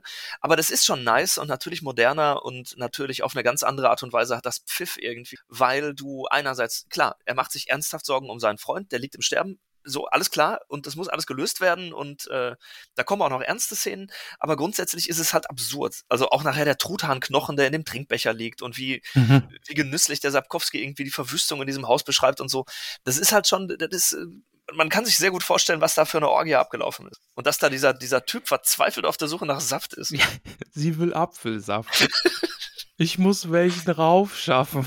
Ja, der auch völlig durch, völlig von Sinn, wie du sagst, dieses Haus ist verwüstet. Mhm. Äh, da war die wildeste Fete überhaupt. Ähm, ja, das ist, also, und wir finden dann raus, ne, das ist dieser, dieser Kaufmann eben, dem offensichtlich dieses Haus gehört. Äh, es ist, ja, es ist einfach witzig. Und, Ja. Gerald, ich kann mir halt Gerald richtig gut vorstellen, wie er da so durchgeht und es ist dieses absolute Chaos. Dann dieser Kaufmann, der sagt, oh, ich Apfelsaft, wo ist, wo ist Apfelsaft? Und ja, Gerald ist es dann, der Apfelsaft besorgt, diesen Mann da irgendwie durch die Gegend kriechen lässt. Ja, Und schläft ja dann auch ein, der Mann. Ja, Und Ja. ich mag dann sehr diese ganzen kleinen Beschreibungen. Ähm, hier wurde eben schon der, der Knochen erwähnt, der im Pokal sitzt und dann irgendwie der, der Schuh, der da liegt und der Schuh, der, der andere liegt dann woanders. Mhm. Ähm, irgendwelche Strümpfe, die hängen hier und dort und der kommt dann auch an das Bett äh, mit, diesen, mit diesen Bettpfosten ähm, und das finde ich dann sehr schön. Die Schnitzereien an den Pfosten stellten Nymphen und Faune dar in verschiedenen Stellungen. Manche Stellungen waren interessant, andere nur lächerlich. Vieles wiederholte sich im Großen und Ganzen. ja. Und aber ganz, ganz wichtige Stelle noch, ne? Also als er den Raum dann betritt, der Geruch nach Flieder und Stachelbeeren wurde stärker. Ne? Also hier riecht es nach Flieder und Stachelbeeren. Ähm, das ist eben, also das steht quasi mehr oder weniger dann einfach für Jennifer, die einfach nach Flieder und Stachelbeeren riecht. Ja. Und die gute Jennifer, im ersten Moment einfach nur eine schwarze Lockenflut, die Gerald sehen kann, äh, liegt im Bett, zugedeckt, fragt nach dem äh, Saft und Gerald reicht ihn ihr und ja, dann wird es so nach und nach schon, schon, schon ein bisschen sexuell aufgeladen. knistert dann schon, ne? Ja. Also sie, sie ist dann halt so mit diesem, beschrieben sie dieses schwarze äh, Samtband um den Hals trägt und sonst halt nichts. Mhm. Und wie er dann so ein bisschen die Decke runterrutscht und Gerhard sich so widerwillig abwendet, weil klar, Bubis, ne? Mhm. Höflich, doch widerwillig. Höflich doch widerwillig, ja. Ja. Ich glaube übrigens, Apfelsaft ist nicht gut, um Durst zu löschen. Und ich bin als Kind davon ziemlich dick geworden. Wirklich. Meine Eltern haben immer diese, diese Tetrapacks Apfelsaft für mich gekauft. Ja. Und das war das Einzige, das ich getrunken habe. Ja, ist halt richtig mochte- viel Zucker drin, ne? Das hat mega viel Zucker. Ja. Und ich habe irgendwann festgestellt, wenn man äh, den einfriert und genau lange genug im Eisfach lässt, dann wird das Wasser zu feinen Kristallen, die oben schwimmen. Und der Sirup ist noch süßer. Und dann habe ich wirklich, dann habe ich als Kind die Dinger immer eingefroren bis zu einem Moment, wo das fast, wo, wo das im Grunde genommen schon so wie Schnee die, war die Konsistenz. Und dann habe ich das getrunken. Und irgendwann habe ich gemerkt, dass ich dick geworden bin und dann habe ich meine Eltern gebeten, nur noch äh, Diät-Zitronenlimonade mitzubringen und dann habe ich wieder abgenommen. Das ist wirklich ein bisschen so gewesen. Also ohne Scheiße. Und deswegen, ich glaube, das mit dem Apfelsaft, das klappt bei ihr, glaube ich, nur, weil sie Zauberin ist. Ja. Ja. Ich glaube auch, ja. Und, ja. Wilde Geschichte, aber danke, Ja. danke dafür, ja. Gerne. Muss du mal ausprobieren. Ne, wirklich. Also mit dem Apfel. Ja, egal. Darf ich anmerken, und es tut mir wirklich, wirklich, wirklich, wirklich, wirklich leid für die Muss ich Leute, jetzt die gehen, die oder Serie mögen. Oh. Achso. Ähm, weil ich mag die Serie im Grunde auch. Mhm. Aber ich finde die Figuren in dem Buch einfach noch mal so viel cooler irgendwie. Und das ist halt bei Jennifer auch so. Ja, ja. Halt einfach ein bisschen tiefgründiger, deeper und nicht so. Ja, wobei ich würde nicht mal deeper direkt sagen. Also nicht, ja, ich finde halt, ich finde, sie ist einfach cooler hier in dem Auftritt Ja, als ja, Jennifer. ja. Ähm, ich meine, von Jennifer in der Serie wissen wir viel mehr tatsächlich, was irgendwie auch cool ist. Mhm. Ähm, aber ich finde halt hier, sie, wie sie mit Gerald umgeht, es gefällt mir schon sehr gut. Ist Also halt ich einfach eine das. starke Frau. Also in der Serie lebt sie einfach davon, dass sie jetzt so äh, der sexy Love Interest von Gerald ist. Und hier ist sie einfach eine starke Frau. Ne? Also ist ja jetzt, ne, wer bist du? Aber ja, du bist nicht der, den ich erwartet habe. Also werfe ich dir erstmal einen Zauber um die Ohren und hä, wie, du kannst den abwehren? Oh, du bist ein Hexer. Und dann guckt sie ihn so mit, ja, mit so Selbstverständlichkeit und Selbstbewusstsein so ganz genau auch an und prüft ihn und will so Fragen stellen und Das ist ich schon gut. beruhigend. Ich finde das total beruhigend, weil ich den Anfang gar nicht so gut finde. Der Anfang ist nämlich so eine typische, ah, sie regelt sich wie eine Katze im Bett und oh, sie ist so sexy. Mhm. Das, das ist halt dann noch, da denkt man noch, okay, das ist irgendwie flach. Und dann merkt man halt, okay, bei der Frau steckt viel mehr dahinter. Zum Glück merkt man es auch ziemlich schnell. Und dann ist es genau wie du sagst, ja. Also die ist kompetent und schlau und ja. Ja. Eine Powerfrau, ne? Und es ist auch gut, wie sie ihn direkt anfängt auszufragen. So, ja, hier deine Pupillen, wie funktioniert das jetzt? Passen die sich ans Licht an? Kannst du sie willkürlich verengen? Und er so, äh, ich habe hier was anderes Problem. Ja, und vor allen Dingen eben auch, ne, also sie ist ja, sie freut sich ja darüber, dass sie einen Hexer sieht, ne? Und es ist ja nicht nur ein Hexer, es ist gleich der weiße Wolf, so, ne? Also Gerald eilt einen, einen Ruf voraus, man kennt ihn und Jennifer erkennt das natürlich auch an und ah, ich mag das schon alles sehr, sehr. Ja. Aber Gerald versucht es dann doch irgendwie mal wieder auf seinen Freund zu lenken, denn sein Freund braucht Hilfe, ne? Also Gerald und Rittersporn sind gute Freunde. Gerald könnte die Situation natürlich auch jetzt einfach ausnutzen, um hier ein bisschen Pau-Chicke Pau-Pau zu machen und hätte Rittersporn vergessen. Aber nein, er widersteht der Versuchung und sagt, ich brauche Hilfe, es ist eine, eine magische Verletzung ähm, und mit Magie muss das dann eben auch wieder äh, regeneriert werden und bitte hilf mir. Ja, ich meine, er ist ja ein sexy Hexi und sie ist eine heiße Hexe, aber man sagt Rose before Hose. Was denn? Ah, ja, Ja. genau. Meine Frau hat gesagt, sexy Hexi sorgt dafür, dass sie eine Gänsehaut kriegt. Eine Ähm, gute oder eine schlechte? Nee, sie sagte, nee, dabei muss ich mich schütteln. Sowas. ist nicht das, das gleiche wie eine Gänsehaut. Das ist auch Nicht gut, das ist auch positiv. Sie hat gesagt, sie findet es gut. Ach nein, sie musste sich übergeben. Naja. Ähm, ich mag es dann aber, wie sie äh, hier Prioritäten setzt, weil er möchte ihr dann alles erklären und sie fällt ihm dann so ins Wort. Äh, oh nein, wenn es derart kompliziert ist, dann gedulde dich noch etwas. Schaler Geschmack im Munde, verhedderte Haare, klebrige Lider und derlei frühmorgendliche Misslichkeiten schränken mein Auffassungsvermögen stark ein. Geh zum Bad in den Keller hinunter. Ich werde gleich dort sein und dann kannst du mir alles erzählen.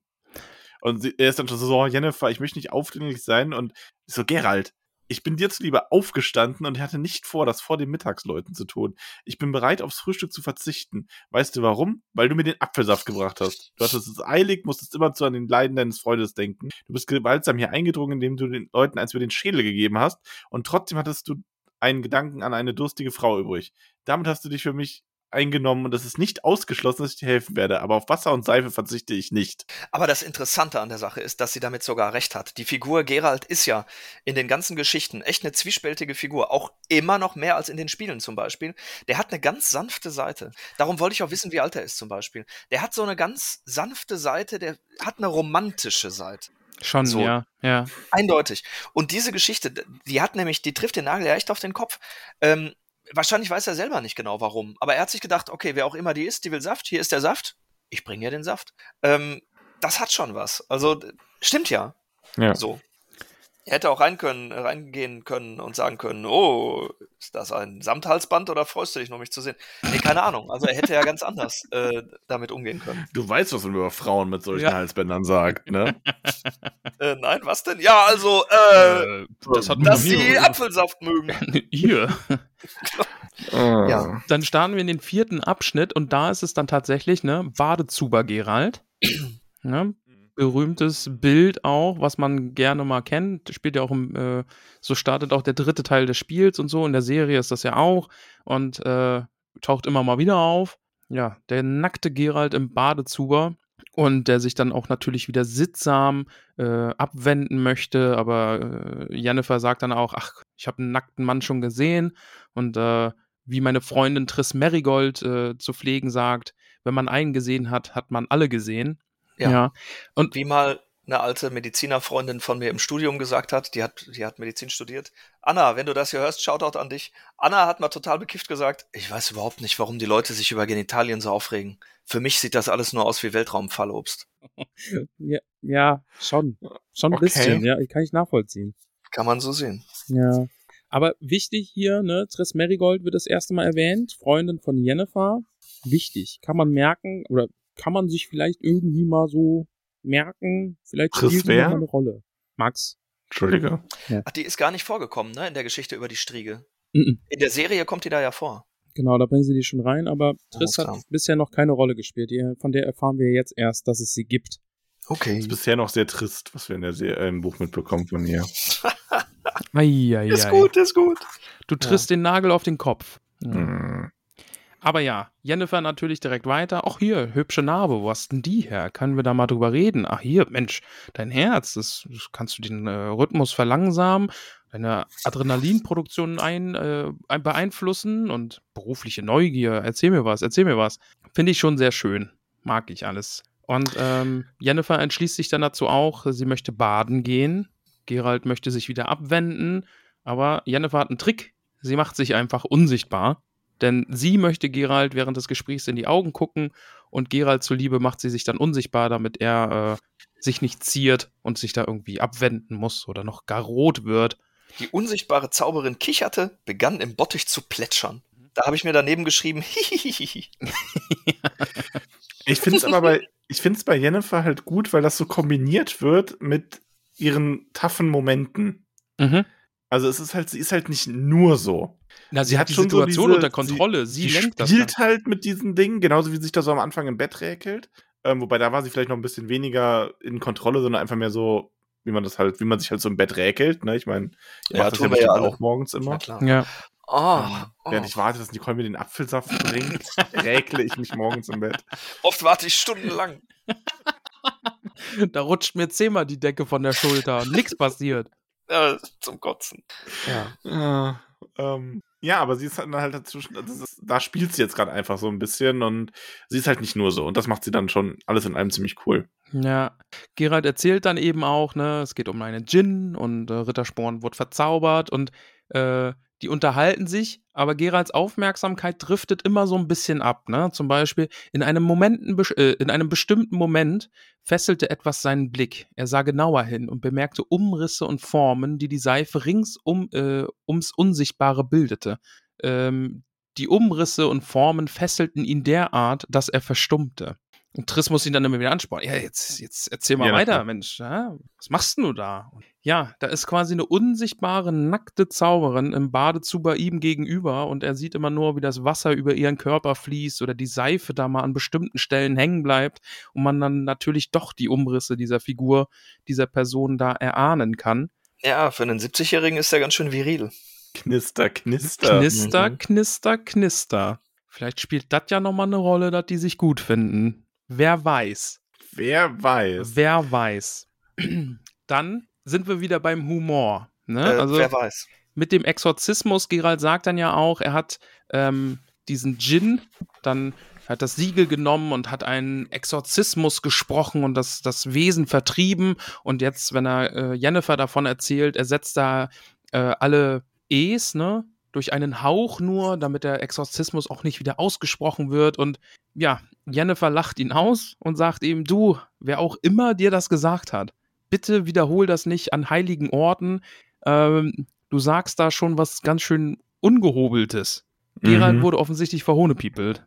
Finde ich wieder Ja. witzig. Es ist witzig und es erklärt so viel, weil es ja noch, das richtig Geile an der Sache ist ja, dass es später in der Geschichte total Sinn ergibt, was danach passiert ist. Und das ist schon, das lässt diese ganze Szene, wo er diesen, diesen Spruch, äh, ausgestoßen, das kommt ja nachher noch, wenn er diesen, er hat diesen Spruch ausgestoßen und gedacht, es ist ein Exorzismus.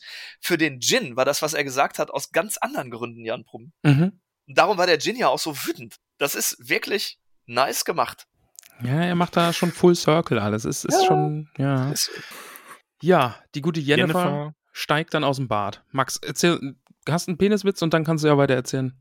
Ähm, mein, mein Penis war im Guinness-Buch der Rekorde, Mhm. aber dann wurde ich aus der Bücherei geworfen. Ah ja, okay. Ja. Ähm, Je- Jennifer steigt aus dem Bottich dann auch im Laufe dieses Gesprächs und beginnt an, sich unsichtbar anzuziehen. Wobei Gerald natürlich so ein bisschen glubschi glubschi, also der ist, der ist schon horny auf See, ne? Also das ist Aber schon auch so so ein bisschen so, so, ja, jetzt bewahren wir hier mal den Anstand und ich mache mich unsichtbar und jetzt ist es die ganze Zeit so. Oh, ja, aber das ja. ist doch auch ein schöner Anblick. Seife. Also, Also ich muss mal kurz sagen, ich habe jetzt gerade Peniswitze ge und der erste Eintrag, den ich bekomme, ist von Pinterest 10 Peniswitz-Ideen. hm, Was sind denn 10 Peniswitze-Ideen? ja, das sind so Ansätze, über die man mal nachdenken könnte. ich frage mich, was so. Ja, okay. Kannst du da was eigenes draus machen? Braucht Machen halt noch mal ein bisschen, Witz über noch ein bisschen Arbeit. Ja. Ja. Muss man noch mal Hand anlegen an den Witz. Aber wirklich. Muss man noch mal ein bisschen kommen lassen. Geil. Und jetzt habe ich alberne Witze angeboten und das erste, was darunter steht, ist Albaner-Witze-Bilder. Oh Gott. Was zum Teufel? Wir sollten da nicht weitergehen. Nee, Nee. ich denke, das ist okay. Wir haben genug eigene alberne Können wir Witze. bitte bei der Jennifer bleiben, die sich Tut da auf erotische Art und Weise anzieht? Ja. also ich kann Gerald da schon auch verstehen, weil es ist ja immer dieses, ne, äh, das, was man nicht sehen kann, Ja. ja. was auf der einen Seite dann irgendwie in Horrorfilmen Angst macht, aber dann vielleicht auch bei eher erotischen Szenen, was man Ja. dann erahnt, was der Kopf Das mit ist. Erotik. eindeutig. Ja. Erotik. Erotik. Ja, und Jennifer bleibt in dem Moment aber auch einfach in, in Kontrolle über die Situation. Ne? Also sie sagt ja, ne, hak mich zu und sie dreht ihm dann den Rücken zu, um damit er ihr das Kleid schließt. Ja, so ein Und Klassiker. ja, also sie lenkt die ganze Situation. Sie hat Gerald schon so ein bisschen auch in der Hand, was natürlich auch daran liegt, dass Gerald was von ihr will. Ne? Er muss mitspielen. Er kann die ja jetzt nicht verärgern. Sie ist die einzige Zauberin hier in Rinde. Er braucht die Hilfe, ja. Ja, und die Anziehungskraft ist ja offensichtlich. Also Ja. man hat jetzt eher seine Perspektive als ihre. Der, der, der Erzähler ist ja immer so eher auf Geralds Perspektive, aber ist immer ganz interessant. Auch nur so, ne, aber man sieht die Dinge ja immer eher aus Geralds äh, Sicht. Ja, genau. Und vorher wird auch nochmal gesagt, dass er ihr wirklich unsicher antwortet und so. Also klar, die hat ihn irgendwie so ein bisschen in ihrem Bann. Vielleicht wird jetzt auch nicht nur sein, dass der horny ist, oder? Also da ist halt schon eine Chemie zwischen den beiden. Muss ich man glaube sagen. auch, ja. Auch wenn sie ihm noch übel mitspielt gleich. Ein bisschen vielleicht. Ja, Mai. Ja, Mai. Ja, sie reden dann auch weiter drüber, ne, was äh, dann passiert ist mit diesem Djinn und der Troubadour hat sogar zwei Wünsche ausgesprochen und äh, ja, sie philosophieren dann ein bisschen darüber, ne, muss man denn hier überhaupt, man, was hat's denn irgendwie mit Wünschen und Träumen und Jennifer sagt, wenn ich einen Wunsch habe, dann träume ich nicht, sondern handle und ich bekomme immer, was ich will. Du Hund! Ja! Hm. Ja, die ist schon nicht ohne. Ja, die, äh, ja, wie gesagt, die spielt noch hier und da eine Rolle, ab und an manchmal. Von daher, Ja, gut, ich meine, er sagt, also, und die spielt jetzt ja auch ein bisschen eine Rolle, ne? Oder äh, sie fragt ihn ja, hat es dein Freund etwa geschafft, einen Wunsch auszusprechen? Und er sagt sogar zwei, beide fürchterlich dumm. Warum fragst du? Das ist doch offensichtlich Unsinn, diese Wünsche erfüllenden Genien, Genies, Lampengeister. Und sie sagt, offensichtlich Unsinn. ja. Und äh, das sieht sie ja nicht ganz so, wie dann später rauskommt. Dann geht's auch um dieses Siegel, ne, von dem Gerald erzählt hat und er versucht erst, sie zu täuschen, von wegen, äh, ja, das hat Rittersporn bei sich, ich hab's nicht. Äh, aber er hat's doch, hat Jennifer angelogen. So war das aber auch. Ja, und er zögert dann noch eine ganze Zeit, bevor er das sagt. Ne? Und er tut dann so ein bisschen so, ja, ich überlege noch. Äh, ähm, also, er, ja, ich glaube, er hat's. So ist das so ein bisschen so, weil er möchte ihr halt dann doch nicht alles anvertrauen. Mhm. Und das spielt ja dann auch noch für den weiteren Verlauf der Geschichte eine ganz große Rolle, dass sie denkt, dass Rittersporn es hat. Mhm. Und ähm, ja, Ja, dann, dann geht's ja auch schon darum, ne, wo ist er denn ja jetzt? Und er sagt eben da bei Erdil und, diesem Vetter, ja, sie weiß auch sofort, wer das ist. genau. Mhm. Und ähm, dann macht's einmal so, ah, ich konzentriere mich und Flugportal. Und er ist direkt so, boah, muss das sein? Ja, oh, muss ich Oh, mal kein kotzen. Bock. Mag ich nicht. Ja, weil er hat eben auch Geschichten gehört, dass dann irgendwie nur äh, Hälften von Menschen auf der anderen Seite ankommen und das will er nicht, dass ihm das passiert.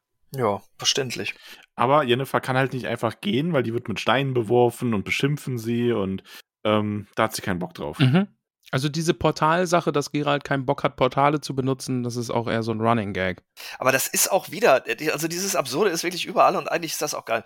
Das erklärt auch ehrlich gesagt, warum die Typen von dieser Computerspieltruppe CD Projekt äh, erst den Witcher umgesetzt haben und dann später Cyberpunk, weil der Humor zum Teil echt ein ähnlicher ist. Mhm, ja. Also auch so dieses plötzliche Sterben. So bei bestimmten Figuren wird es natürlich auch bedauert und bei anderen ist es einfach. Gerald war einmal das, der Gerald war einmal Zeuge gewesen, wie durch ein sicheres Portal die Hälfte eines Passanten geflogen kam. Das ist ja auch nicht so, ja, der kam dann da raus und alle waren traurig, sondern das musste so eine Slapstick. Das Mhm. klingt wie Slapstick. ja, eh. Splat. Ist ja, ne? Also die Hälfte eines Passanten geflogen kam, die andere Hälfte war nie gefunden worden. Ja, das macht Wir nachdenklich. sind wieder bei äh, Monty Python in dem Moment. Ja, so, oh, da schon. kommt einer. Oh, den müssen wir den aber schon wieder suchen. Ach, den finden wir eh niemals. Mhm, ja. Ja, und dann treten sie gemeinsam durch dieses Portal ne, und Jennifer dann wieder umarme mich. Fester bin ich aus Porzellan. Auf geht's. Schwusch macht's dann. Wusch, Und ja. dann sind wir im fünften Abschnitt. Wir sind dann wieder in diesem Haus. Wir machen einen Zeitsprung, ne? Ja, Genau. wir sind wieder in diesem Haus. Äh, Gerald ist unten in dieser Stube bei den anderen und es wird klar gemacht, Jennifer macht irgendwas und sie möchte nicht gestört werden. Ja gut, also es ist ja schon mal eine super Nachricht, weil man hatte ja diese tickende Uhr und jetzt weiß man, bei Rittersporn ist der Hexitus noch nicht eingesetzt und der ist noch am Leben. Ja. äh, Smooth. mhm. Ah. Ja, so ist es. Hexitus ist noch nicht eingesetzt. Äh, es kann noch Hilfe kommen. Genau. Jennifer ist bei ihm. Ja.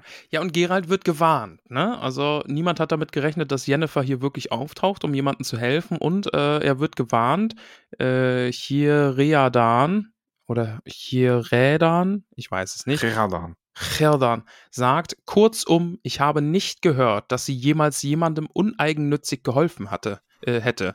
Was mag sie wohl für ein Interesse haben, dir und Rittersporn zu helfen? Er wird Ich glaube, die ist einfach nur großherzig. Meinst du? Ja. Findest du? Ja, gut. Ähm, er fügt dann noch hinzu, das ist ungefähr so, als ob du der Ansicht wärst, ein Skorpion sei schöner als eine Spinne, weil du, äh, weil er so einen hübschen Schwanz hat. Du bist nicht der Erste, der sie so einschätzt, ohne zu wissen, dass sie aus Tugend und Schönheit eine Waffe gemacht hat. Ja, ist ein schönes sprachliches Bild. Mhm. Mhm.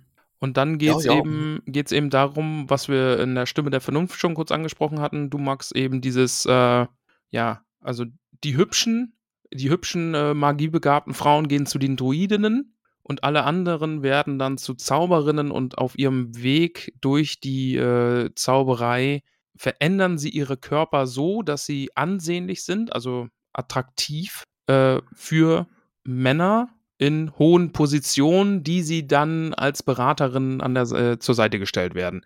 Ich finde aber sehr gut, dass hier ähm, Gerald klarstellt, also für uns quasi ein bisschen als Leser, dass Jennifer keine absolute Schönheit ist. Mhm. Ja. Weil die sich halt auch in Kreisen bewegen, wo halt die ganzen Töchterinnen, äh, Töchterinnen, genau. Die ganzen. TöchterInnen heißt das. Äh, äh, Soweit ist es hier schon.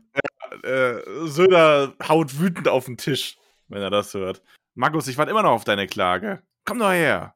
Ähm, dass die ganzen Töchter, die sind ja alle zum Heiraten gemacht und äh, also erzogen und die werden eh auf so Optik getrimmt und schön hergerichtet und so weiter und so fort. Aber die Zauberinnen sind attraktiv, aber Jennifer ist zum Beispiel keine totale Schönheit. Und wir haben ja hinterher, hat er diesen ganz scharfen Blick auf sie nochmal, wo er dann sagt, ja, das ist irgendwie um einen halben Millimeter daneben und das ist ein bisschen falsch und Mhm. ja, aber das klingt, wenn ich das dann so lese, schon fast so, als würde er sich so selber einreden, ja, so schön ist sie ja gar nicht. Ja. Weil, äh, weiß ich nicht, das Auge ist um einen Grad ungerade im Vergleich zum anderen.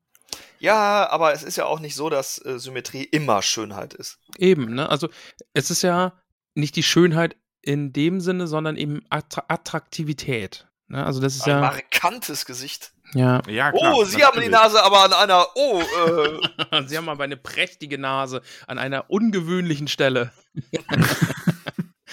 da muss Ja, aber ich an halt, er, Picasso denken. ne, sie kommt ja dann und dann sieht, also sch- beschreibt er das ja so, er sah ihre linke Schulter ein winziges Stück höher als die rechte, die Nase ein winziges Stück zu lang, die Lippen ein bisschen zu schmal, das Kinn ein wenig zu kurz, die Brauen nicht gleichmäßig, gleichmäßig genug, die Augen. Ja. Es waren zu viele Einzelheiten, ganz unnötigerweise. Ähm, ich finde halt schön, dass sie einfach nicht als dieses, ja, sie ist von atemberaubender, ebenmäßiger Schönheit, sondern sie ist halt anders, für ihn einfach trotzdem attraktiv. Das stimmt. davor dann nochmal, ne, um wieder diese Beziehung zwischen Gerald und Rittersporn zu haben. Gerald sagt, wenn ich wüsste, dass es ihn gesund macht, würde ich mich mit bloßem Hintern auf einen Skorpion setzen. Also er, dem liegt schon echt viel an diesem Baden. Ja. Und er wird wieder gewarnt, Jennifer ist gefährlich. Aber ja, Jennifer holt ihn dann, so, er soll mit auf dieses Zimmer gehen und äh, da liegt dann auch der gute Rittersporn und hat die besten Träume der Welt, glaube ich.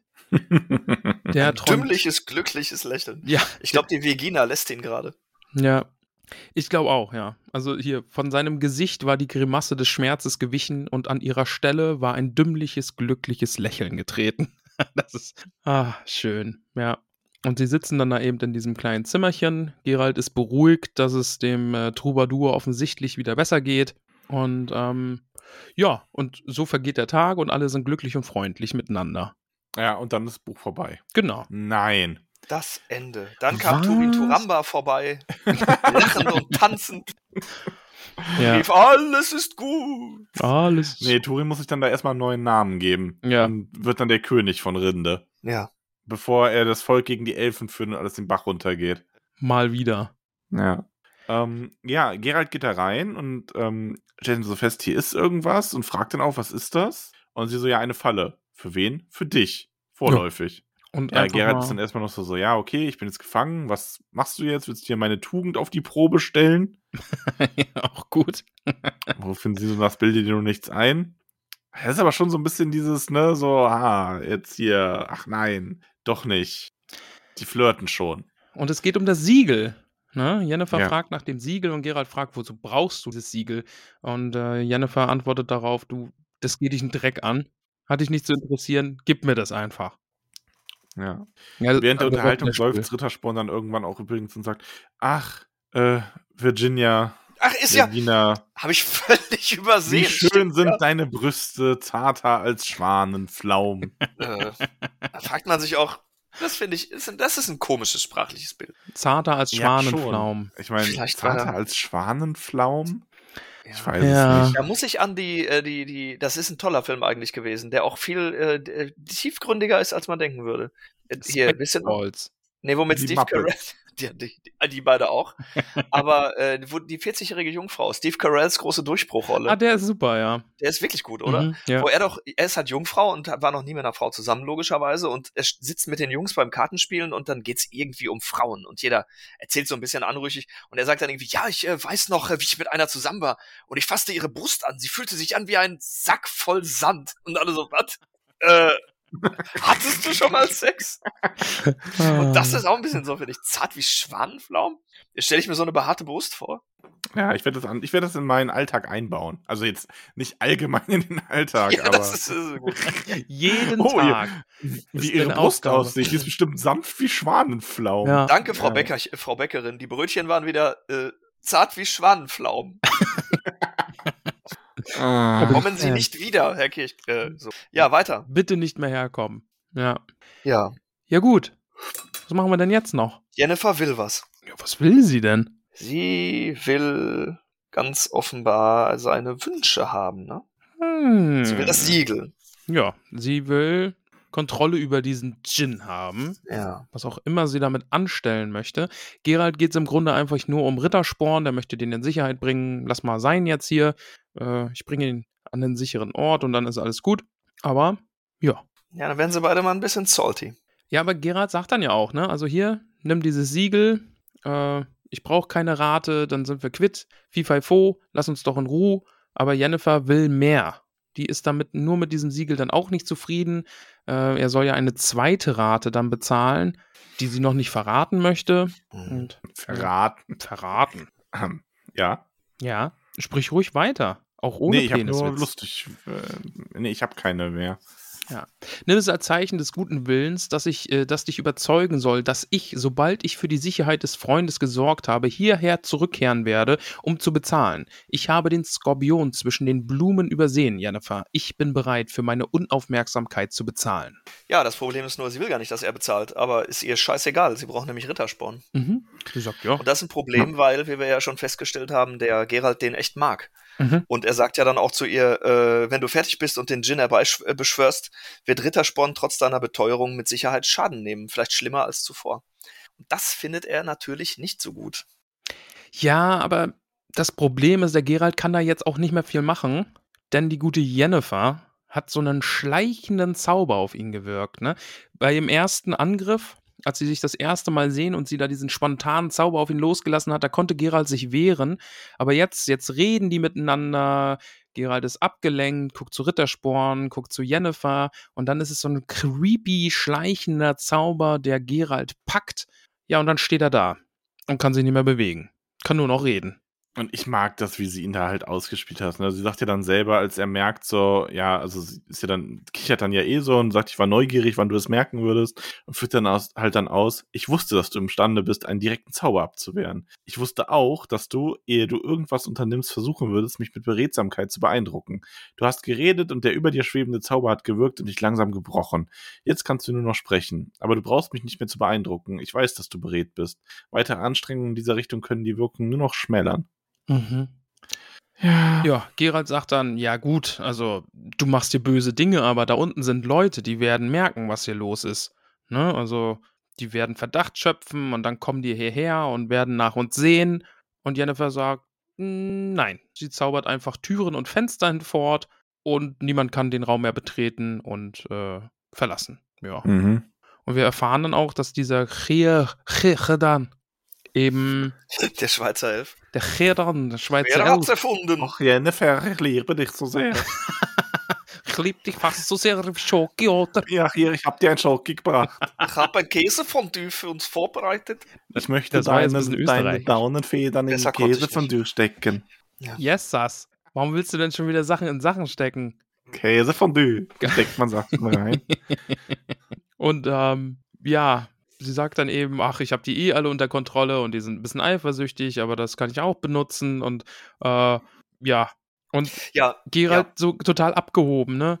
Äh, Bo Boberand, Cheran, Erdil Rittersporn, du gehst wirklich auf dem einfachsten Weg zum Ziel. Aber mich, Jennifer, wirst du nicht benutzen. Und ob ich dich benutze. Die Zauberin stand vom Bett auf, ging durchs Zimmer und wich dabei sorgfältig den auf dem Boden gemalten Zeichen und Symbolen aus. Ja, wenn ich das nochmal kurz sagen darf, das wird bestimmt später nochmal spannend, weil äh, die ist ja wirklich eine ganz geile Sau. Die könnte aber auch so eine Klischee-Abziehbildfigur der attraktiven Frau, die Männer äh, benutzt sein. Und das ist sie zum Glück nicht. Aber hier kommt sie ja schon extrem zynisch rüber. Also so, äh, wir haben ja vorher nämlich genau gesehen, dass dieser Elf, äh, der Chiriadan, äh, ein bisschen rot wird, als er sie erwähnt. Und jetzt wissen wir warum, weil sie sagt, ja, der steht in meinem Bann. Nein, hat nichts mit Zauberei zu tun. Äh, ich habe nichts getan. Die gewöhnliche Chemie des Organismus. Er hat sich in mich verliebt. Der Trottel. Und das ist natürlich echt eine Geringschätzung vor solchen Gefühlen, muss man sagen, die einfach zynisch ist. Ne, man könnte ja auch sagen, Mensch, da tut mir leid für ihn oder ist ja irgendwie schön, aber nö. Sondern der ist ein Idiot. Das ist ein Zeichen von Schwäche für sie und äh, der ist ein Trottel, weil der sich verliebt hat. Ähm, und wenn sie diese Dinge wirklich immer so sehen würde, wäre sie natürlich vor allem ein ziemliches Arschloch. Aber sie ist natürlich vielschichtiger, wie auch später noch rauskommt und hat natürlich auch ihre schwachen Momente. Aber in dem Moment zieht die schon echt ganz schön vom Leder. Also sie hat jetzt alles im Griff, könnte man meinen. Das wird ja zum Glück dann später auch alles nochmal zurückgenommen. Aber sie hat alles im Griff. Sie ist eine mächtige Zauberin. Sie kann mit einem Wink irgendwie die Realität beeinflussen. Sie hat den Gerald ausgetrickst. Ähm, sie hat auch ja sich da schon quasi zynisch über ihn lustig gemacht, weil äh, sie zu ihm sagt, ich wusste, du würdest erst reden. Das ist ja sogar ganz interessant, dass sie da auch wieder seine Menschlichkeit gegenüber mhm. ja Stimmt, ja, er hätte genauso gut, was weiß ich, schnell ein Wurfmesser ziehen und sie umlegen können, als er gemerkt hat, es stimmt was nicht. Es wäre natürlich verrückt und psychopathisch. Aber sie wusste halt genau, nee, das machst du nicht, du bist ein netter Kerl und du bist so ein netter Kerl, dass du erst versuchst, vernünftig zu reden. Ja, ja. Genau, und der andere ist ein Trottel, weil er sich in sie verliebt hat und so weiter. Also der Versuch, irgendwie menschlich mit ihr umzugehen, wird von ihr erstmal als Schwäche ausgelegt. Oder sie tut jedenfalls so. Ja, dazu muss man ja auch sagen, die Zauberinnen werden dann ja auch zu Hofe der großen äh, Könige gebracht und sollen da Beraterposten einnehmen und so. Ne? Also die, die haben ja schon auch schwierige Aufgaben und äh, sind so in diesem Intrigenspiel einfach auch total verworren. Ne? Also das ist eine Aussage, die da dann auch einfach reinpasst. Ja, der hat sich in mich verliebt, der Trottel, und hat irgendwie jegliche Schutzmechanismen aufgegeben und ist mir total verfallen und das ohne Magie. Ja. Die gehen echt durch eine harte Schule scheinbar. Ja. Also es ist ja auch, sie macht ihm ja dann auch echt nochmal zum Schluss, bevor sie ihm dann diesen, diesen besonderen Kuss gibt, macht sie ihm ja noch voll die Ansage. Und erklärt ihm quasi, wie sie von Anfang an auch mit ihm so ein bisschen gespielt hat, als sie dann sagt, schon in Bo's Schlafzimmer. Kaum, dass wir ein paar Worte gewechselt hatten, wusste ich, was ich von dir zu halten hatte. Und ich wusste, in welcher Münze ich von dir den Preis fordern würde. Meine Rechnungen in Rinde hätte jeder begleichen können, zum Beispiel Kirachen.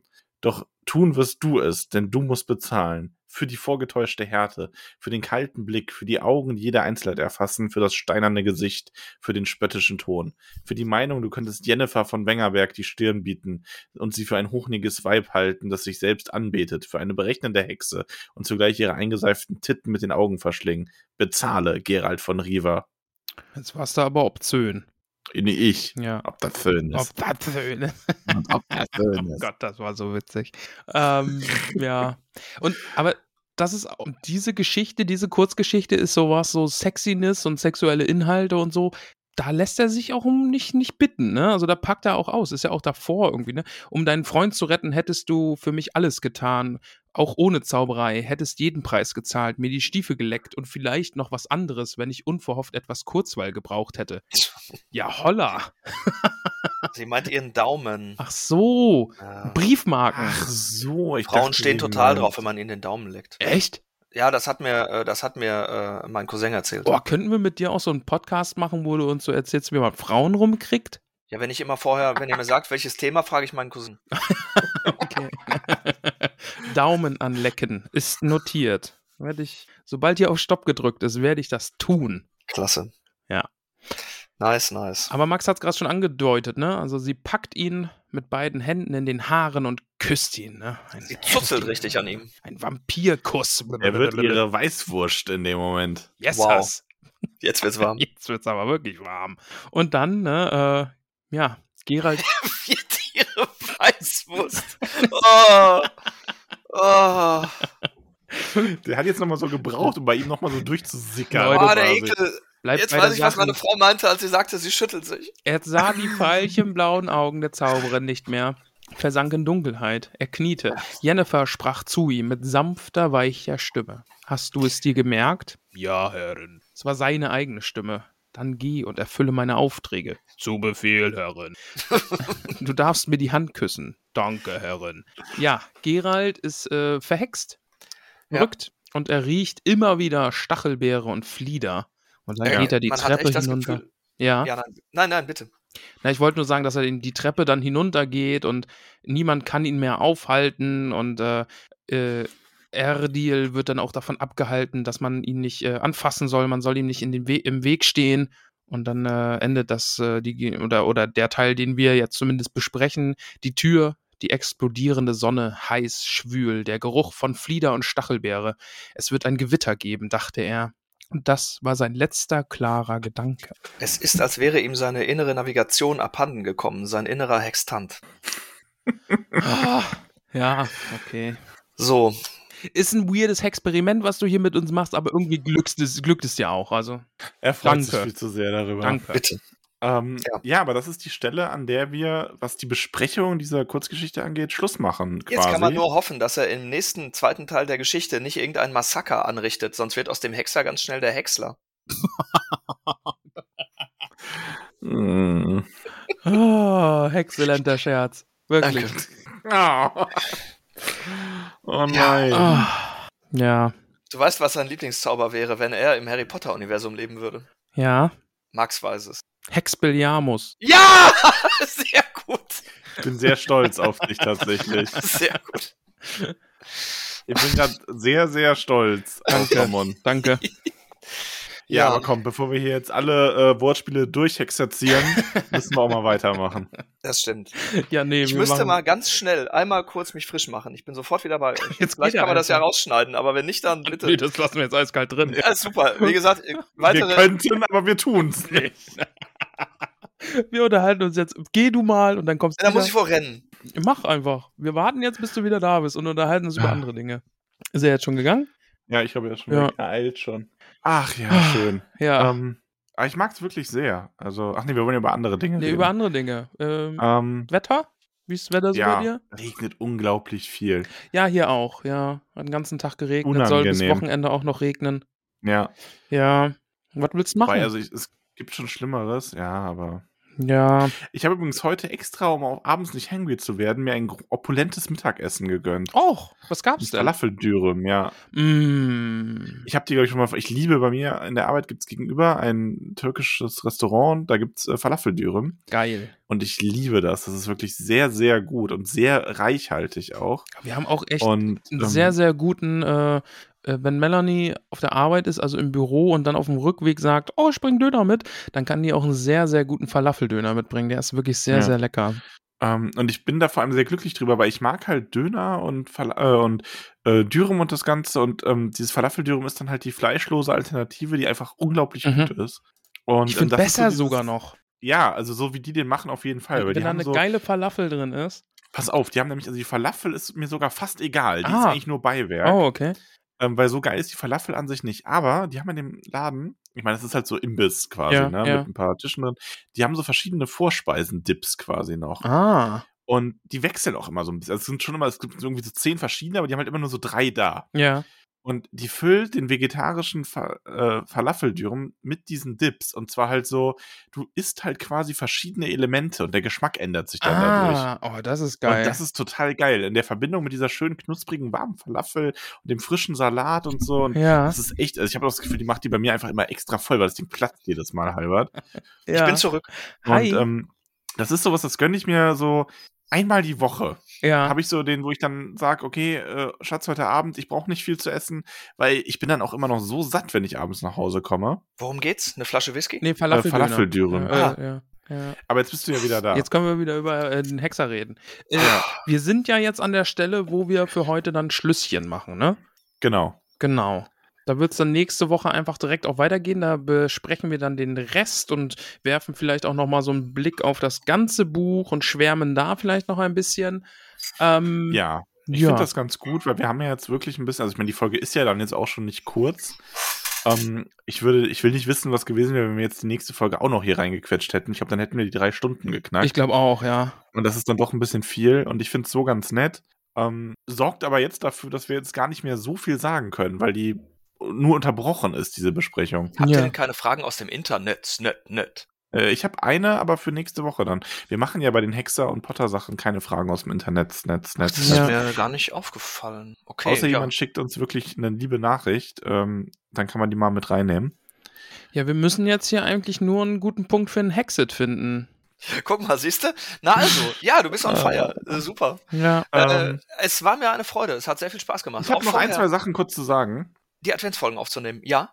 Ähm, zum einen natürlich sehr schön, dass du dabei warst und auch das nächste Woche quasi wieder dabei bist. Danke und gerne. Ähm, also hier der Hinweis, ne, ich habe das auch auf Insta jetzt nochmal gepostet, aber das schaut ja, da schaut ja auch nicht jeder drauf, logischerweise. Ähm, nächste Woche also nochmal Hexer. Dann sind wir mit dem Buch aber durch. Ich glaube, es steht schon fest, dass wir zu der, zu den Hexerbüchern irgendwann nochmal zurückkehren werden. Müssen wir, glaube ich, ja. Aber ähm, nur als Info, nach dem Hexer machen wir erstmal wieder jeden Donnerstag eine Folge Tolkien, indem wir das Silmarillion fertig machen, die äh, Hobbit-Filme besprechen, die Oh. noch ausstehen, endlich, ähm, wie manche sagen werden. Und ähm, vielleicht auch noch so ein, zwei andere Sachen. Müssen wir mal schauen, ob wir noch so Tolkien-Sachen haben, mit denen wir aufräumen wollen, bevor wir dann den Herrn der Ringe nochmal lesen. Da wurde ich jetzt auch schon mehrmals gefragt, nein, wir starten direkt mit dem Herrn der Ringe. Also wir fangen nicht wieder mit dem Hobbit an, sondern es wird einfach der Herr der Ringe nochmal gelesen. Und wenn wir damit anfangen nächstes Jahr, dann gehen wir wieder in diesen Zwei-Wochen-Rhythmus und lesen äh, jeden zweiten Donnerstag Wachen, Wachen von Pratchett. Das ist toll. Ja. Das finde ich super. Ich auch Aber wie macht ihr das denn dann? Ich bin ja ein riesen Pratchett-Fan. Ähm, wie, wie, wie läuft das mit Wachen Wachen? Macht ihr das ganze Buch oder Kapitel für Kapitel oder was? Äh, wir haben, eine, wir, wir- das werden so um die zehn Folgen sein. Okay, cool. Äh, wir haben schon jemanden, wir haben schon eine Wachen-Wachen-Redaktion. ähm, und die gliedert das Buch gerade für uns. Finde ich super. Also, der, der hat ja diese verschiedenen Reihen und die Bücher über die Stadtwache sind für mich mit die besten. ja. Weil, also, oder? Wachen Wachen ist noch das einfachste und albernste, aber die späteren Bücher, die verarbeiten, also so blöder das klingt, echt so ein bisschen menschliche Themen und die werden auch ernster, obwohl die sehr, sehr witzig sind. Die Nachtwache ist ein fantastisches Buch. Das ist eins von seinen, von seinen spätesten. Das, Das, ist habe ich noch richtig, nicht richtig gelesen. Also, Oh, du musst das lesen. Ja. Also wirklich. Äh, das ist ein bisschen wir mit Zeitreise und so, aber ähm, da wird wirklich eine Revolution durchexerziert in gewisser Weise. Super cool gemacht, finde ich. Also wirklich, ähm, ach, der gute alte Sir Terry. ich finde Ja. halt, Wachen, Wachen passt bei uns gut auch rein, weil das ja schon auch mit vielen Bildern spielt, die wir jetzt bei äh, Herr der Ringe zum Beispiel und so eben auch hatten. Ja, total. Du hast ja deinen Aragorn in dem Buch. Eben, das ist klasse. genau, ja, ja. super.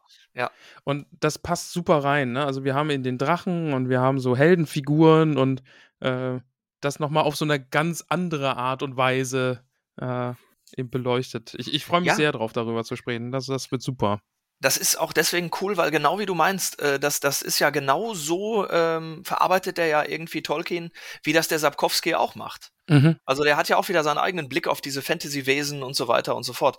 Die Rincewind-Bücher sind witzig, aber ich fand die, äh, so- das ist halt der feigste Zauberer der Welt, der genau einen Zauberspruch beherrscht. Ja, das genau. ist zwar ganz witzig, aber irgendwann ist mal gut. Aber die Wachen-Wachen-Bücher, die sind, finde ich, echt anders. Ich will jetzt hier die Rincewind-Fans nicht äh, dissen, die es dann bestimmt wieder gibt. Aber ich persönlich fand Wachen, Wachen und das, was dann eben danach kommt über die Stadtgarde, das ist echt, Ja, Die Nachtwache. ist einfach auch witzig. Ne? Also Ja. die Stadt ist ja großartig. auch. ja. Ja. Ja, finde ich cool. Da bin Ich freue ich mich sehr äh, drauf. begeistert. Also, wie gesagt, Potter läuft weiter jeden Montag. Ähm, Tolkien dann jetzt ab nächst, also nächste Woche nochmal Witcher-Abschluss und dann Tolkien erstmal wieder durchgehend, bis wir halt mit Herr der Ringe anfangen. Dann kommt Wachen Wachen dazu, das ist so der grobe Plan. Und noch ein Hinweis an alle unsere äh, Steady-UnterstützerInnen ab gewissen Rängen. Ähm, wenn ihr die Folge hört, wir haben ganz, ganz viel eingekauft. Ich habe da schon mal so ein bisschen geteased und so, aber wir haben jetzt wirklich, ähm, es ist jetzt soweit, dass wir alles hier haben. Wir haben jetzt sogar, wir da jetzt auch ein paar Mal noch sogar nachgefragt wurden, ähm, inzwischen alle Tassen gedruckt. Die sind heute fertig geworden und wir haben die Nice. in liebevoller Ich kann dich nicht mehr Handarbeit hören. selbst gedruckt Wie, quasi. du kannst ihn nicht mehr hören. Ich Ich höre kann alle. keinen von euch noch hören. Was? Keiner hört uns nicht mehr. Wir hören ihn das ist aber. mir jetzt egal. Ist egal. Ähm, und jetzt ist er weg. Jetzt ist er weg. Okay. Ähm, ja, auf jeden Fall. Ich kann äh, dich nicht mehr hören. Da gehen jetzt, wenn diese Folge veröffentlicht wird am Donnerstag, fangen die ersten Pakete an, rauszugehen im Laufe des Wochenendes. Ihr solltet also im vor Weihnachten noch alle eure Briefe äh, mit Sticker und Buttons und so weiter oder eure oder eure Tassen. Bleib einfach drin, bitte. Kannst du ihm schreiben, dass er bitte einfach drin bleibt? Wenn jemand irgendwie eine wichtige Adressänderung oder so gemacht hat und äh, sagt uns Bescheid. so. Ich hoffe, die freuen sich alle über die Sticker und Tassen und den ganzen Kram. Und wenn ihr euch jetzt fragt, was, wovon da die Rede ist, dann schaut doch mal auf unserer Steady-Seite. Da könnt ihr uns nämlich unterstützen und euch ganz viele Goodies sichern. Und wenn ihr jetzt damit anfangt, dann kriegt ihr die sogar ziemlich schnell. Und müsst nicht irgendwie Jahre warten. Wie alle Ja, anderen. Ja. Ja. Das war jetzt quasi Beta bisher. Oh Gott, bitte lass uns aufhören, es ist spät, ich bin müde. Ja. Das war sehr, sehr, sehr schön. Ist, an, ist äh, ein Historiker eigentlich noch da? Ich kann ihn nicht hören. Ich kann euch nicht hören. ja, ja. Danke, Merkel. Mhm. Sorry, ich kann dich nicht hören, mein Porsche ist so laut. Oh. Mein Podcast Porsche. Ja, oder halt Gute guten Nacht. Morgen, wenn ihr uns. ich werde jetzt, ich werde jetzt in meinen Podcast Whirlpool steigen und da auch meine unsichtbaren Brüste Ja, einseifen. mm. Sind die auch so weich wie Den Content gibt es dann aber nur auf unserer OnlyFans-Seite. Dann hätte das ja gar keinen Effekt.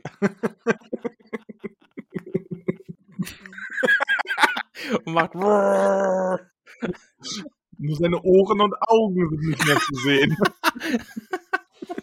Nee, er hat schon Kniestrümpfe an. Jetzt kommt das Korsett. Oh. Hui. Oh Gott. Ja, liebe Leute.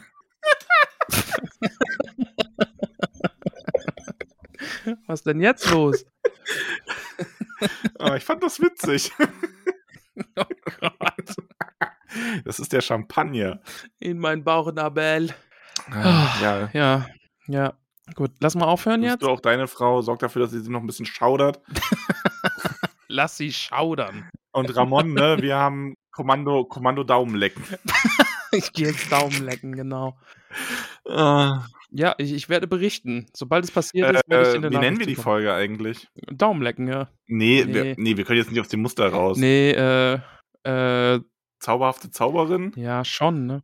Eigentlich schon, schon, oder? eigentlich muss es zauberhafte Zauberin sein. Boah, Zauberige Zauberin. du raffst null Nee. unsere Titel, oder? Nee, mach das, also, mach wirklich, Nicht. das ist wirklich. Ja, aber es muss erst die Zauber. Es geht ja um Gerald und Jennifer, also kommt die, kommt die zauberhafte Zauberin und der hexige Hexer nächstes Mal. So machen wir das. klar. Mhm, So seifige machen wir Seife. das. Seifige, seifige Seifentitten. Yes, das! Mit Haaren. es ist Zeit aufzuhören. Auf Wiedersehen. Tschüss. Auf Wiederhören. Auf erst die linke, nee, erst die rechte, dann die linke, beide machen Winke, Winke. Schauerer. Tschüss.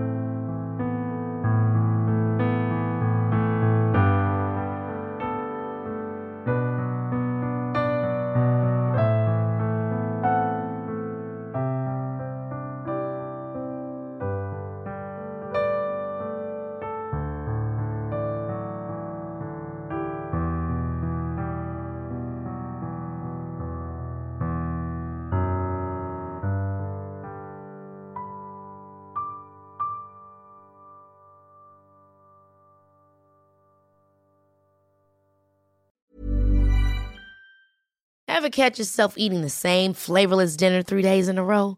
Dreaming of something better? Well, HelloFresh is your guilt-free dream come true, baby. It's me, Kiki Palmer. Let's wake up those taste buds with hot, juicy pecan-crusted chicken or garlic butter shrimp scampi. Mm. Hello Fresh. Stop dreaming of all the delicious possibilities and dig in at HelloFresh.com. Let's get this dinner party started.